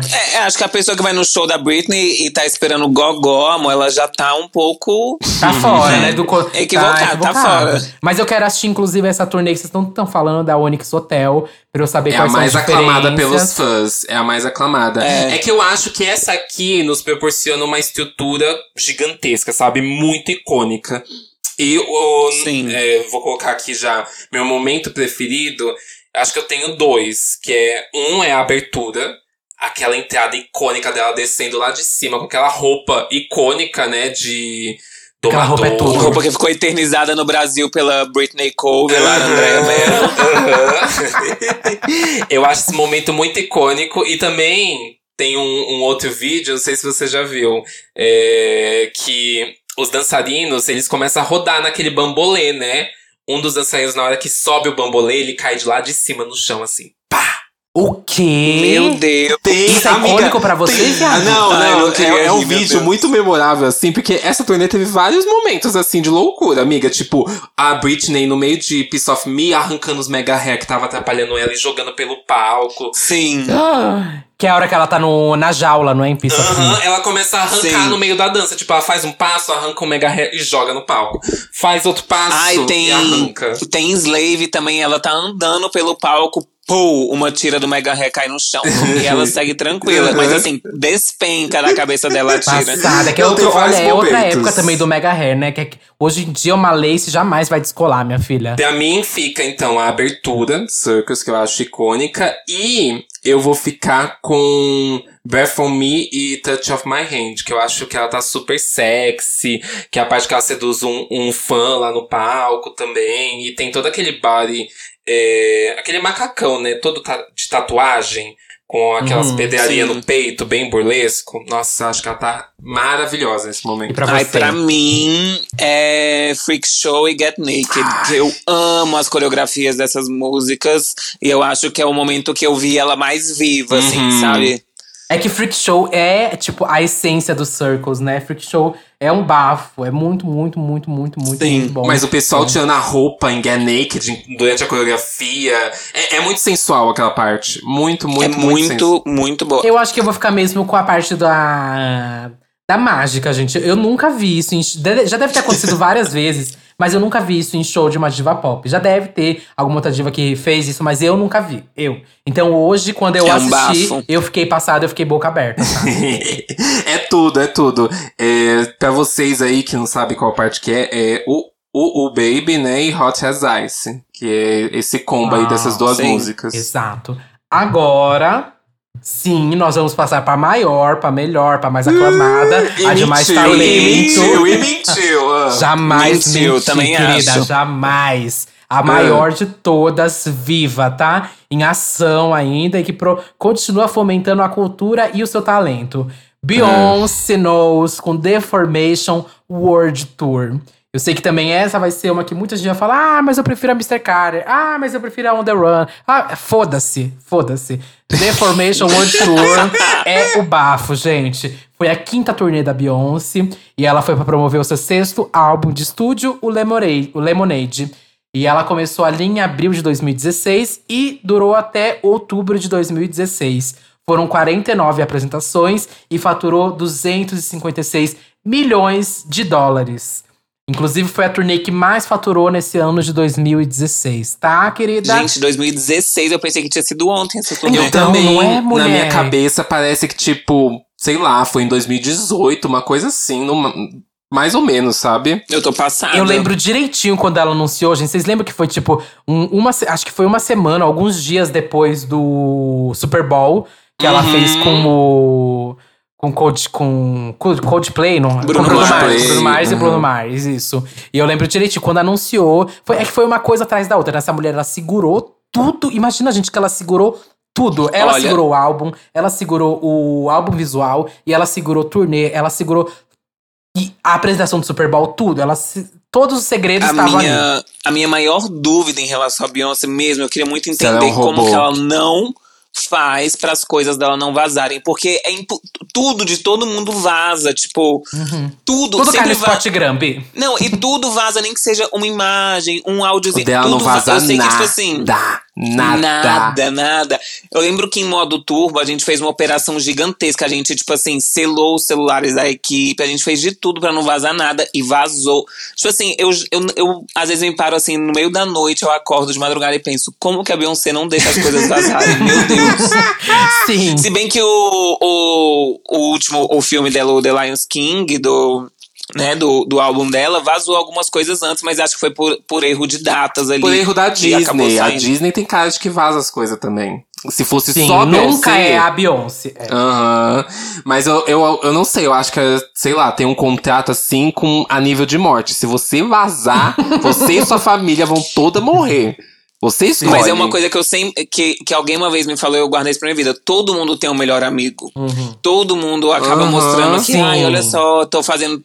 Como que, tipo assim, como que é tão secreto a nível de ninguém saber o que tá rolando? Tipo, como que ela ensaiou oito meses pro Coachella e ninguém sabia de nada com aquele tanto de bailarino, aquela estrutura gigantesca? Eu não. De verdade, eu não consigo entender. Eu acho que tem Illuminati no meio. Eu também é acho, eu também acho. Mas o bafo aqui dessa turnê, pra mim, pra mim, é, t- são dois momentos, né?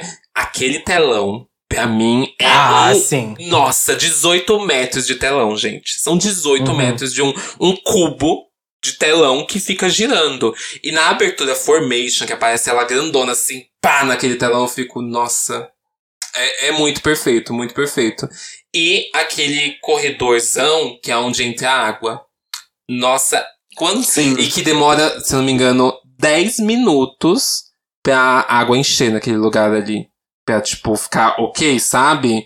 Eles têm que começar a encher e Sim. são 10 minutos pra encher aquilo. Inclusive, eu já vi um vídeo que começaram a encher antes. Já viram esse vídeo? Que Já. elas estão fazendo uma outra música e começa a vir a água. Uhum. E aí elas seguem tranquilamente a água vindo ali. Alguém foi Hum, demitido. Pra- Alguém. Alguém foi demitido. pra mim, da, da Beyoncé, essa é a melhor turnê dela. A melhor turnê dela, pra mim, é Eu essa, também sem acho, dúvidas. Não tem dúvida. É porque também é, são outros contextos, né? Tipo, de tecnologia, de dinheiro, de tudo. Uhum. Aqui na Formation Tour é onde ela consegue realmente, tipo, dar tudo, né? Dar todo o aqué e falar: olha, eu vou montar um babado muito. Muito grande. É tipo Beychella, sabe? Beychella também ela fez um Sim. álbum assim gigantesco. Que não dá pra, se o Beychella for. Dava pra ser até uma turnê, né? O Beychella. Mas acho que o Formation World Tour é um bafo tão grande. Eu lembro que deu aquele, até aquela polêmica que estavam querendo boicotar ela. E aí Sim. ia rolar protesto na frente dos shows. É, Mas por causa de Formation, né? Por causa Foi. da própria música rolou tudo É. isso. Por causa dos poli- os próprios policiais queriam boicotar ela também de fazer a segurança do show dela. Foi todo um babado. E ela calou a boca de todo mundo, porque foi a turnê mais rentável do ano, a que mais deu lucro. Foi um grande cala-boca pra todo mundo. É, uma boa turnê, ela tem que ter uma polêmica. Uhum. Com certeza. É, é um, é um dos fatores aí, assim, pra mim. E eu acho que a maior tristeza dessa turnê é não ter o DVD dela, gente. Que todo mundo órfão disso. E- Eu, eu tenho muitas tristezas. Eu, quando eu vi, tipo, o primeiro show da turnê, eu já olhei assim, isso não vai vir pro Brasil. De jeito algum vai vir pro Brasil. Tipo, ai, ela fazendo turnê com o Jay-Z, já não vinha, né? Foi, sei lá, três turnês que não vieram, né? E eu fiquei assim, ai, ok. Talvez a Formation vai vir, beleza. Saiu o show, eu falei, não, não vem. Não vai vir de jeito algum isso aqui. E ela não faz turnê meia boca, né? A Beyoncé não faz é, turnê que vem meia estrutura. Tem artista que, tipo a Miley, que chegou a trazer só uma parte da estrutura e fez o show. Ah, eu acho, acho que é melhor não vir. Uhum. Se for pra trazer só metade, Eu nem também vem. sou assim, Imagina. gente. Só trazer um telão. Traz só a frente do telão. Ai, Dois credo, metros só de, Juro. de LED. Ah, não. Ah, gente, não, não dá. Não, não, Eu acho não, que a experiência, principalmente do Formation World Tour, é tipo, esse telão do LED é o principal, que ele é gigantesco, tudo acontece ali nele. Uhum. Ele abre, ele tem todos os babados, que a gente vê até hoje, tipo, eu vejo até o show do Super Bowl do The Weeknd um pouco assim, tipo, aquele telão do LED dele que abre e tudo mais. Eu vejo até isso inspirado no- nela. E posso ser muito fã, doido, de achar que tudo é inspirado na Beyoncé? Sim, mas eu acho que sim. Pode. Eu- Pode. mas enfim, eu acho que ela influenciou muito nessa questão desse telão gigante. Até virou coisa do. Virou a piada da internet, né? Militante de telão por causa desse telão. Militante de Mas é telão. um bafo. Hum. Tudo que ela mostra nesse telão, tudo que acontece durante o show, bicha, é muito forte. E é, é muito babado como ela coloca assim pra, pra galera e fala: gente, não sei se vocês estão lembrando, mas eu sou negra. Negra, negra, negra. E mostra todas as referências de Lemonade, toda a potência de Lemonade. Enfim, sou cadelíssima. Acho É, isso daqui o- a melhor. os atos são ligados ao filme, né? Tem isso, Uhum. esse rolê do, dos atos durante. E qual que é o momento favorito de vocês dessa turnê? É que eu acho que eu gosto muito de Freedom. Quando tem aquela parte da, da Ai, água, sabe? É que eu sou sim. cadela de apresentação que envolve água. Eu amo, amo. Tipo, da Kylie Minor, como eu falei, pra mim é, eu amo aquela parte da água. E aqui também na Beyoncé, eu amo a hora de Freedom. Amo, amo. Na sua próxima performance, eu vou jogar água em você. Vamos ver se tu é, fã é, mesmo. de chuca, né? De chuca. Não é isso que tu- que você quer? Vamos ver, eu vou jogar água na tua cara. Ai, pra mim, é uma música que ela não fez em, em todos os shows, que é Sixteen Hills, sabe? Amo. Que abria uma caixa dentro do telão e aí tinha uma imagem dela gigantesca segurando a caixa. Ela fez poucas vezes só. E eu sou muito cadela dessa. Muito, muito, muito cadela dessa. Eu vou ficar com ela, apesar de não ter sido por toda a turnê. Pra mim é o, o ápice, assim. Eu vou ficar ali com aquele combinho que é Don't Hurt Yourself e Ring the Alarm, sabe? E, e Diva, que é, é, é todo um. eu amo Ring the Alarm em quase todas as turnês. Pra mim é tipo, é aquele momento tem aquela coreografia base de sempre, mas tem tipo, ela sempre vai inventando coisa, enfiando mashup de música e não sei mais o que. Pra mim esse momento é tipo muito tudo. Muito tudo mesmo. E a gente vai chegando aqui à última turnê, que é Lady Gaga The Monster Ball Tour. Calma, Little Monsters, calma. A Gaga tem um monte Calma. de turnê, você pode ter a sua Isso. fave, tá? Não tem problema algum as pessoas não terem a mesma fave que você, fãzinho da Born This Way. Vamos com calma, tá? Vai xingar a sua mãe, não a gente.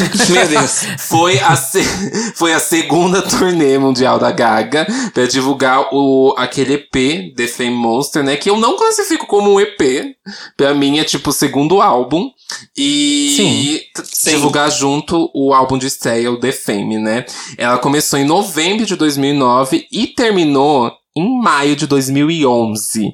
Teve um total de Nossa, trabalhou. Uhum. Teve um total de 271 apresentações e um faturamento aí de 185 milhões de dólares. Eu lembro que essa turnê, ela teve meio que dois atos, né? Tipo, metade dos shows ela fez de um jeito e depois ela modificou algumas coisas na turnê e continuou fazendo de outro. E eu não, Uhum. eu não lembro porque durou tanto tempo essa turnê, mas acho É, que o, o, o que eu mais gosto dessa turnê foi porque ela começou ainda só com The Fame, né? Então era só a, a, a turnê da primeira parte do álbum. Sim. E aí depois ela lançou o The Fame Monster e aí modificou a turnê. Então a Gaga relativamente assim começou pequena essa turnê e essa turnê acompanhou o crescimento até ela virar uma artista mundial, assim. E isso é o que eu mais acho legal dessa turnê, que é, é a gente ter acompanhado isso, assim. Não, amigo, Uhum. teve a The Fame Ball que veio antes dessa. Essa é tipo só a Monster, sabe? Só a Monster. Não, então, mas é, é que é meio. Ela pegou a The Fame e foi reformulando, Ah. reformulando, reformulando Uhum. até chegar na The Monster Ball. Sim, sim.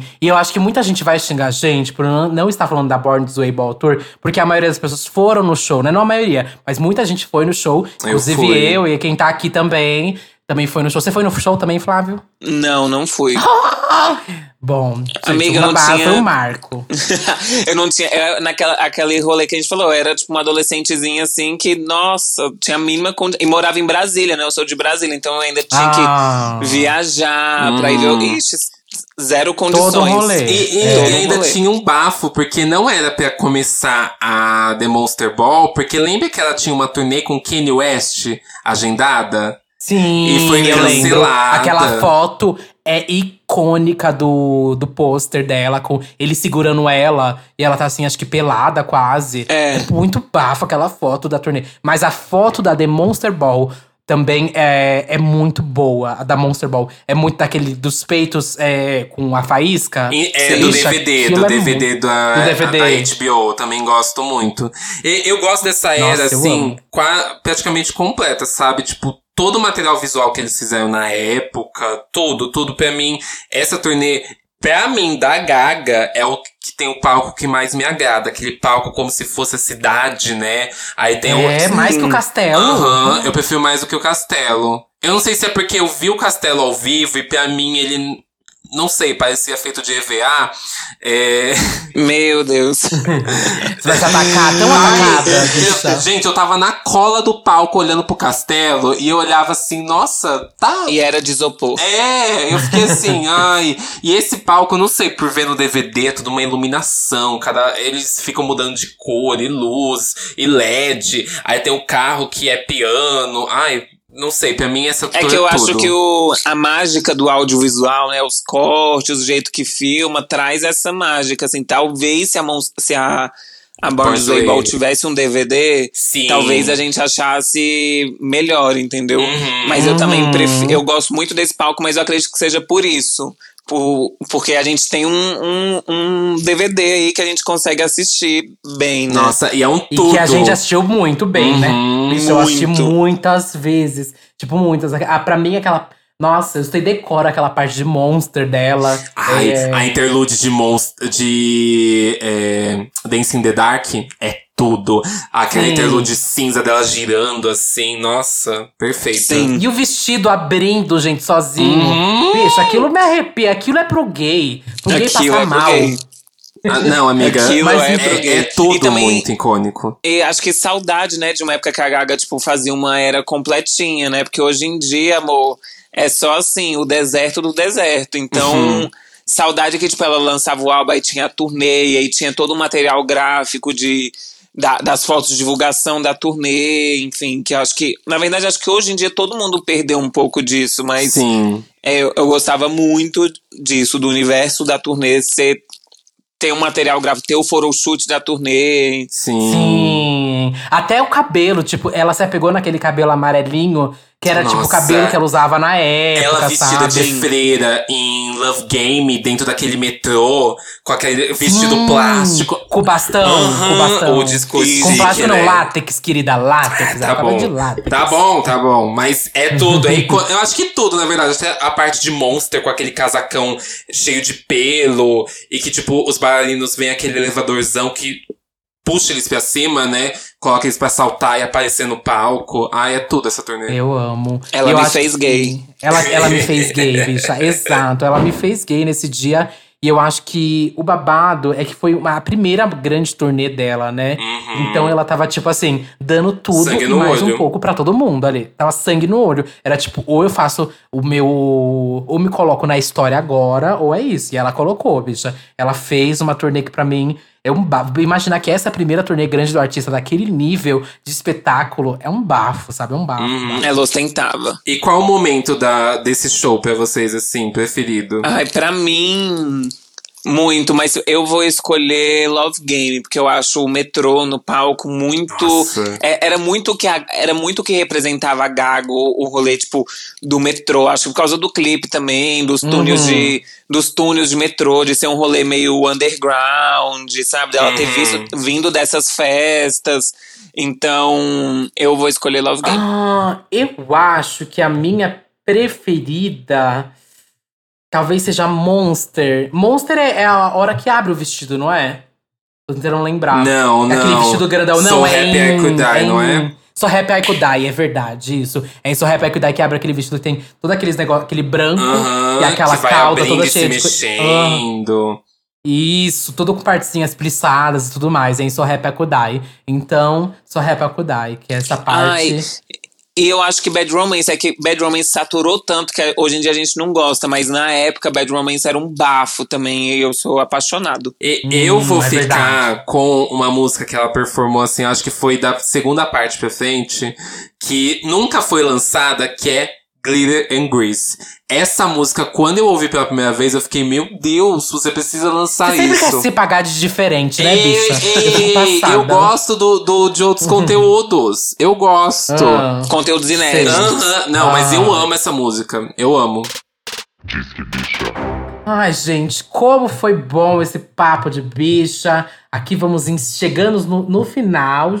Mas assim, eu quero saber, é, de todas as turnês que citamos, se vocês tivessem um único ingresso pra usar e assistir nesse momento, qual vocês escolheriam? Só uma dessas. Pudesse voltar no tempo e assistir. Porque acho que todas que a gente citou aqui, nenhum, ninguém foi nenhuma, né, dessas. Não. É, não. Nossa, doeu, hein? Essa que eu falei doeu, agora. foi triste. A o semblante triste delas. É, eu escolheria na Confessions. Acho que por tudo que a Madonna representa, e eu acho que é um show muito impecável.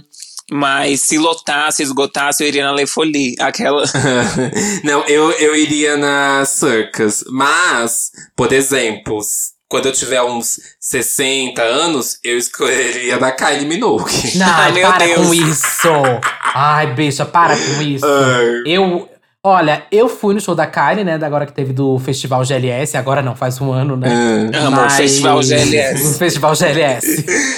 Mas eu fiquei bem satisfeito em ver o show da Kylie, então eu ia escolher a Le- Les Follies Tour, né? Uhum.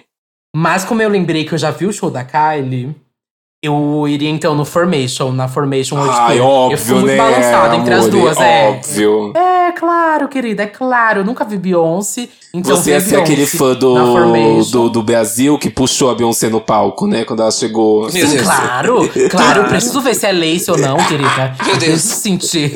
Mas não, jamais faria isso. Acho muito acho falta de respeito. No, Quem no sobe em Brasil palco, tem o- os fãs Nossa, mais malucos, sim. né? Que lambe o pé da Britney, o, o outro que puxa o cabelo da Beyoncé. Ai, bicho, eu acho É super coisa isso. errado isso. Acho muito coisa errado, porque ali o momento do show, o momento que você se preparou tanto tempo, tanta coreo, tanto treino, tanto ensaio pra alguém subir. Eu entendo que você é muito fã e tudo mais, mas, gente, é muito ensaio, é muito treino. O Flávio tá aqui pra, pra falar o quanto de treino, quanta coisa é envolvida. Nossa, é, o- é horrível, porque, tipo, a gente às vezes tá, tá no meio, a gente não espera, e aí, de repente, é, é quase que um coito interrompido, assim, sabe? Tipo, sobe Uhum. um fã, você não sabe se a- ajuda a Pablo a, a afastar um pouco o fã, se você continua.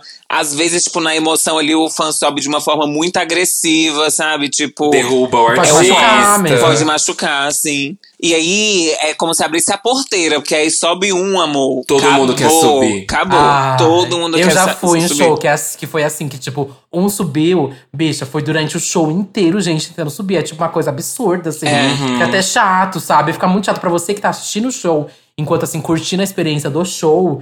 E aí toda hora isso acontecendo é muito chato. Mas É. enfim, né? É, muito obrigado, amiga, por ter participado. Agora é hora de você passar suas redes sociais. Passar o falar seu que você Pix. também tem um podcast. Aham, da, passar o da Pix, carteirada dela. Não, gente, eu que agradeço. Eu sou muito fã do podcast, sempre ouço. Muito obrigado pelo convite. As minhas redes Chiquérrimo. sociais são arroba Flávio Verne em todos os lugares. Então me sigam lá, por favor. E é isso. Muito, muito, muito obrigado. Tô sempre por aqui ouvindo vocês. Tudo, que bom, porque já sabe que volta mais vezes. é uma bicha que entrega, engaja, ó, sabe de tudo. É um gay de respeito. É um gay de Então- respeito. Se prepara então pro episódio da Flávio, falando todas as vezes que ela odiou trabalhar, viu? Vai ser esse episódio. Eu quero esse episódio. Todas as vezes que eu estava querendo morrer de ódio. E com participação dos fãs que ela agrediu, tá bom? Meu Deus! Amiga, muito obrigado mesmo por ter participado. Sucesso, espero que volte é, no momento bom, assim, no- quando essa, que essa pandemia passe logo pra gente voltar a ter shows, né? Sim. Voltar, a gente ver, a gente ter essa experiência do show, a gente ver você no palco, ver as coreografias. Isso eu, sinto, ah, eu sempre falo, eu poderia passar o resto da minha vida sem boate, mas sem show, bicha, eu não Ai, consigo. sim. Então É, esse episódio aqui é um gatilho. É um gatilho, super gatilho. mas foi igual eu falei no início do episódio. Tipo, ó, tem muita coisa ruim que a gente acaba reclamando, igual eu reclamei horrores, mas quando veio essa pandemia, serviu muito pra dar valor também, o quanto é valioso, sabe? O quanto é gostoso tá, tipo, fazendo show, tá na estrada. Então, tipo, a gente tá sentindo muita saudade de tá. Eu, assim, se colocar um, um show, juro pra vocês que um tempo atrás eu coloquei um show da Pablo pra assistir no YouTube, eu chorei do início ao fim, assim, de saudade de fazer show. Então, espero que tudo passe logo e que a gente consiga viver esses momentos de novo. Verdade. Verdade. Bom, beijo, Beijo, amiga. amiga. Um beijo. Ai, sim, sim, sim. A gente vai colocar as, a maioria das músicas, assim, que da, das turnês na, na nossa playlist, né, Satã? Ah, vai fazer isso, que é muita música pra ser colocada, viu? Você que vai fazer Não, isso. as melhores, as Ah. melhores a gente vai colocar. Vou pensar, As vou melhores. pensar. Então não tenho, não tenho essa playlist. expectativa na playlist dessa semana, não, viu? Eu, hein? Tô alimentando aqui o público, viu? Alimentando sim. Vai ter sim a playlist, querida. Chegamos aqui ao final, gente. Se você chegou até essa parte do fim aqui, pra eu ter certeza que você chegou, você vai deixar abrir agora seu gay, boiola, baitola, viado, padrão, urso afeminado, nerd, otaku. Meu Deus. Vai agora. não, agora, pra não falar que eu excluo ninguém, isso é um podcast Incluo para todos. Tá? Para todos. Para todos aqui. Agora, todos vocês vão abrir a nossa última foto do Instagram lá, do nosso Disque Bicha, arroba Disque Bicha. Vai abrir o card do episódio Hum. e vai lá comentar assim hoje. Hoje a frase mudou de lugar, você entendeu, né? Aí você vai lá e vai comentar assim: só faltou a Lotus Tour, tá? Aí eu vou saber que você chegou até o final, que você escutou esse episódio. Você não tem nada pra falar sobre o episódio? Ah, eu não gostei, ah, não... Vai lá e só comenta isso. Só faltou a Lotus Tour. Aí é um sinal que você escutou até aqui, que você gosta gente. É só é um significado. Quem ouvir vai entender, sabe? É entre a gente. Aham, pra vocês ficarem espertos, que, que de vez em quando muda, muda. É assim, às vezes é no começo do episódio, às vezes no final, às vezes nem tem. Mas é pra ficar esperto, entendeu? E agora a gente vai pros comentários do último episódio, que foi o episódio sobre Grammy, que a gente lançou na sexta-feira. Episódio aí Uhum. relâmpago. Um episódio extra, hein, gente? Vocês Uhum. reclamam aí da mixtape, teve até um episódio extra, hein? É, recla- vocês reclamam demais, reclamam demais. É, né, toda vez é isso. Vamos lá. Primeiro comentário do Rublete comentou aqui. Eu jurava que o AOT ia por Future Nostalgia. Mas o folclore já tava cotado mesmo. Bom no lançamento, crítica e tal. Mas o Beyoncé também foi tudo isso e mesmo assim perdeu pra aquele back lá. Ou seja, pau no cu do Grammy. que delícia. Ai, poderia ter sido eu que tivesse escrito esse comentário, né? Aham. Podia ser ali, gente. Eu só vou ler que eu vou concordar. Você acha que eu vou ler uma coisa aqui que eu discordo? Jamais, eu manipulo esse programa. Meu Deus. Vou ler aqui o comentário da eh, Fernanda Cirne. Triste pela morte da mixtape, mas super animada pra essa produção do Satã. É, pronta pra dar meu stream view no YouTube e ouvir na Deep Web. Aí, ó, ó, também. Só lê o que, que importa pra ela, vai. Esse podcast, às vezes é assim, gente. Acaba combinando de eu virar, Ah. abrir o, o card e tá ali, ó. Pronto, primeiro comentário. Tu acredito que sou eu mencionado? Ai, que coisa, né? Ai, meu trabalho. Mas obrigado, Ai, viu, pelo coisa. carinho. E se vocês mal podem esperar, imagine eu, que ainda nem terminei a produção da música, né? Mas vem aí, vem aí. E pode ir, pode ler. Próximo comentário é do da High Blopes. Sobre o vídeo tributo à Black Parade, foi porque durante a premiação eles fizeram um vídeo entrevista para cada indicado ao Riot, que é o Record of the Year. Mas parece que a Beyoncé não gravou dela, tanto que ninguém achava que ela ia pro Grammy. Os vídeos foram dirigidos pelo Gibson Hazard, que tem feito os visuais pro Drake e pra Billie Eilish. Babado, muito obrigada aqui pela informação. Uhum. Eu adoro quando vem com uma errata, uma errata babadeira, uma errata já com a fonte, com a resposta, o que que é. Já me deixa no chão de uma vez. Aham. Mas assim, né, que. eh, O seu Santo Grammy, vocês pensaram realmente que Beyoncé ia gravar um vídeo pra vocês, né? Vocês pensaram Até assim. parece. É, no celular, assim. É. Horizontal. Não fez isso, foi até o Grammy, né, querida? Ai, mas enfim, vou ler só um último comentário aqui, que é do Caio S. Vieiras. Se mixtape não, vo não voltar, vocês são Bolsonaro. Pois você agora está banido da nossa página do Instagram, tá? Pra você aprender que aqui no Não. mundinho Duda e Satã tem regras. Você desobedeceu. Não. Tá? Não, já bloqueei, deixa a bicha já bloqueei, aí. já bloqueei. Não, que bloquear, bicha, tá louca? Não. Porque eu vou te dar uma resposta. Eu vou dar uma resposta Pois pra ele. pois sabe, vo- sabe o que você vai receber de resposta, Caio? É que a mixtape vai voltar, só que num outro formato. Vai voltar. O formato silencioso, mudo. Vocês vão ouvir o episódio sem nada. Não, não. Vai voltar num outro formato e a gente vai contar pra vocês. Talvez no próximo episódio. Isso, isso. Fiquem na guarda aí, mas a gente tá conversando sobre, já que vocês pedem tanto, né? Mas. Ele tá entrando em contato com os meus advogados, eles estão passando quanto vai ficar, mais ou menos, e aí a gente vai ver É. se sim ou não. E quem vai pagar são vocês! Ai, coitado. Ai, enfim, chegamos aqui no final do episódio. Vocês podem me seguir nas minhas redes sociais, é arroba satanmusic, S4TAN, tá? Em todas as redes aí, Twitter, Facebook, o Caralho 4 e nas plataformas de stream é só Satan, S4TAN. Meu nome não é Satan Music, tá? As pessoas às vezes acham isso é só Satan, tá bom, gente? Tem um remix. Nossa, mas. Meu Deus. Não, não, vou deixar, vou deixar essa passar, vai. Tá. É porque tem gente que me chama de Satan Music, amiga. Eu fico chocada. É... E é, vai lá ouvir meu remix de modo turbo que tá chegando a 70 mil views. Não sei se chegou nesse momento, mas tá chegando a 70 mil views. O mashup de Say Soul tá com 1 milhão e 600 mil. Vamos chegar a 2 milhões e é isso. Por enquanto. Ah, eu sou o Duda Delo Russo, dois L's, dois S, duas bolas, um rosto, um corpo, um pé, um olhar, uma opinião, um cancelamento. É, estou no Twitter, Instagram, Facebook, MySpace, Flogão, Tumblr, iHeart. É... Ai, tá passada? Tá passada no iHeart? Leste? FM. iHeart, Tumblr, Pinterest, deixa eu ver mais aonde. Aí, ah, vou estar em muitos LinkedIn. locais, muitos lugares. LinkedIn, Linktree. Ah, louca. É. Bom, gente, é isso. Um beijo. Beijo. Até, semana que vem. Não, porque depois desse episódio, semana que vem eu vou estar na Praça é Nossa, né? Meu Deus. É isso.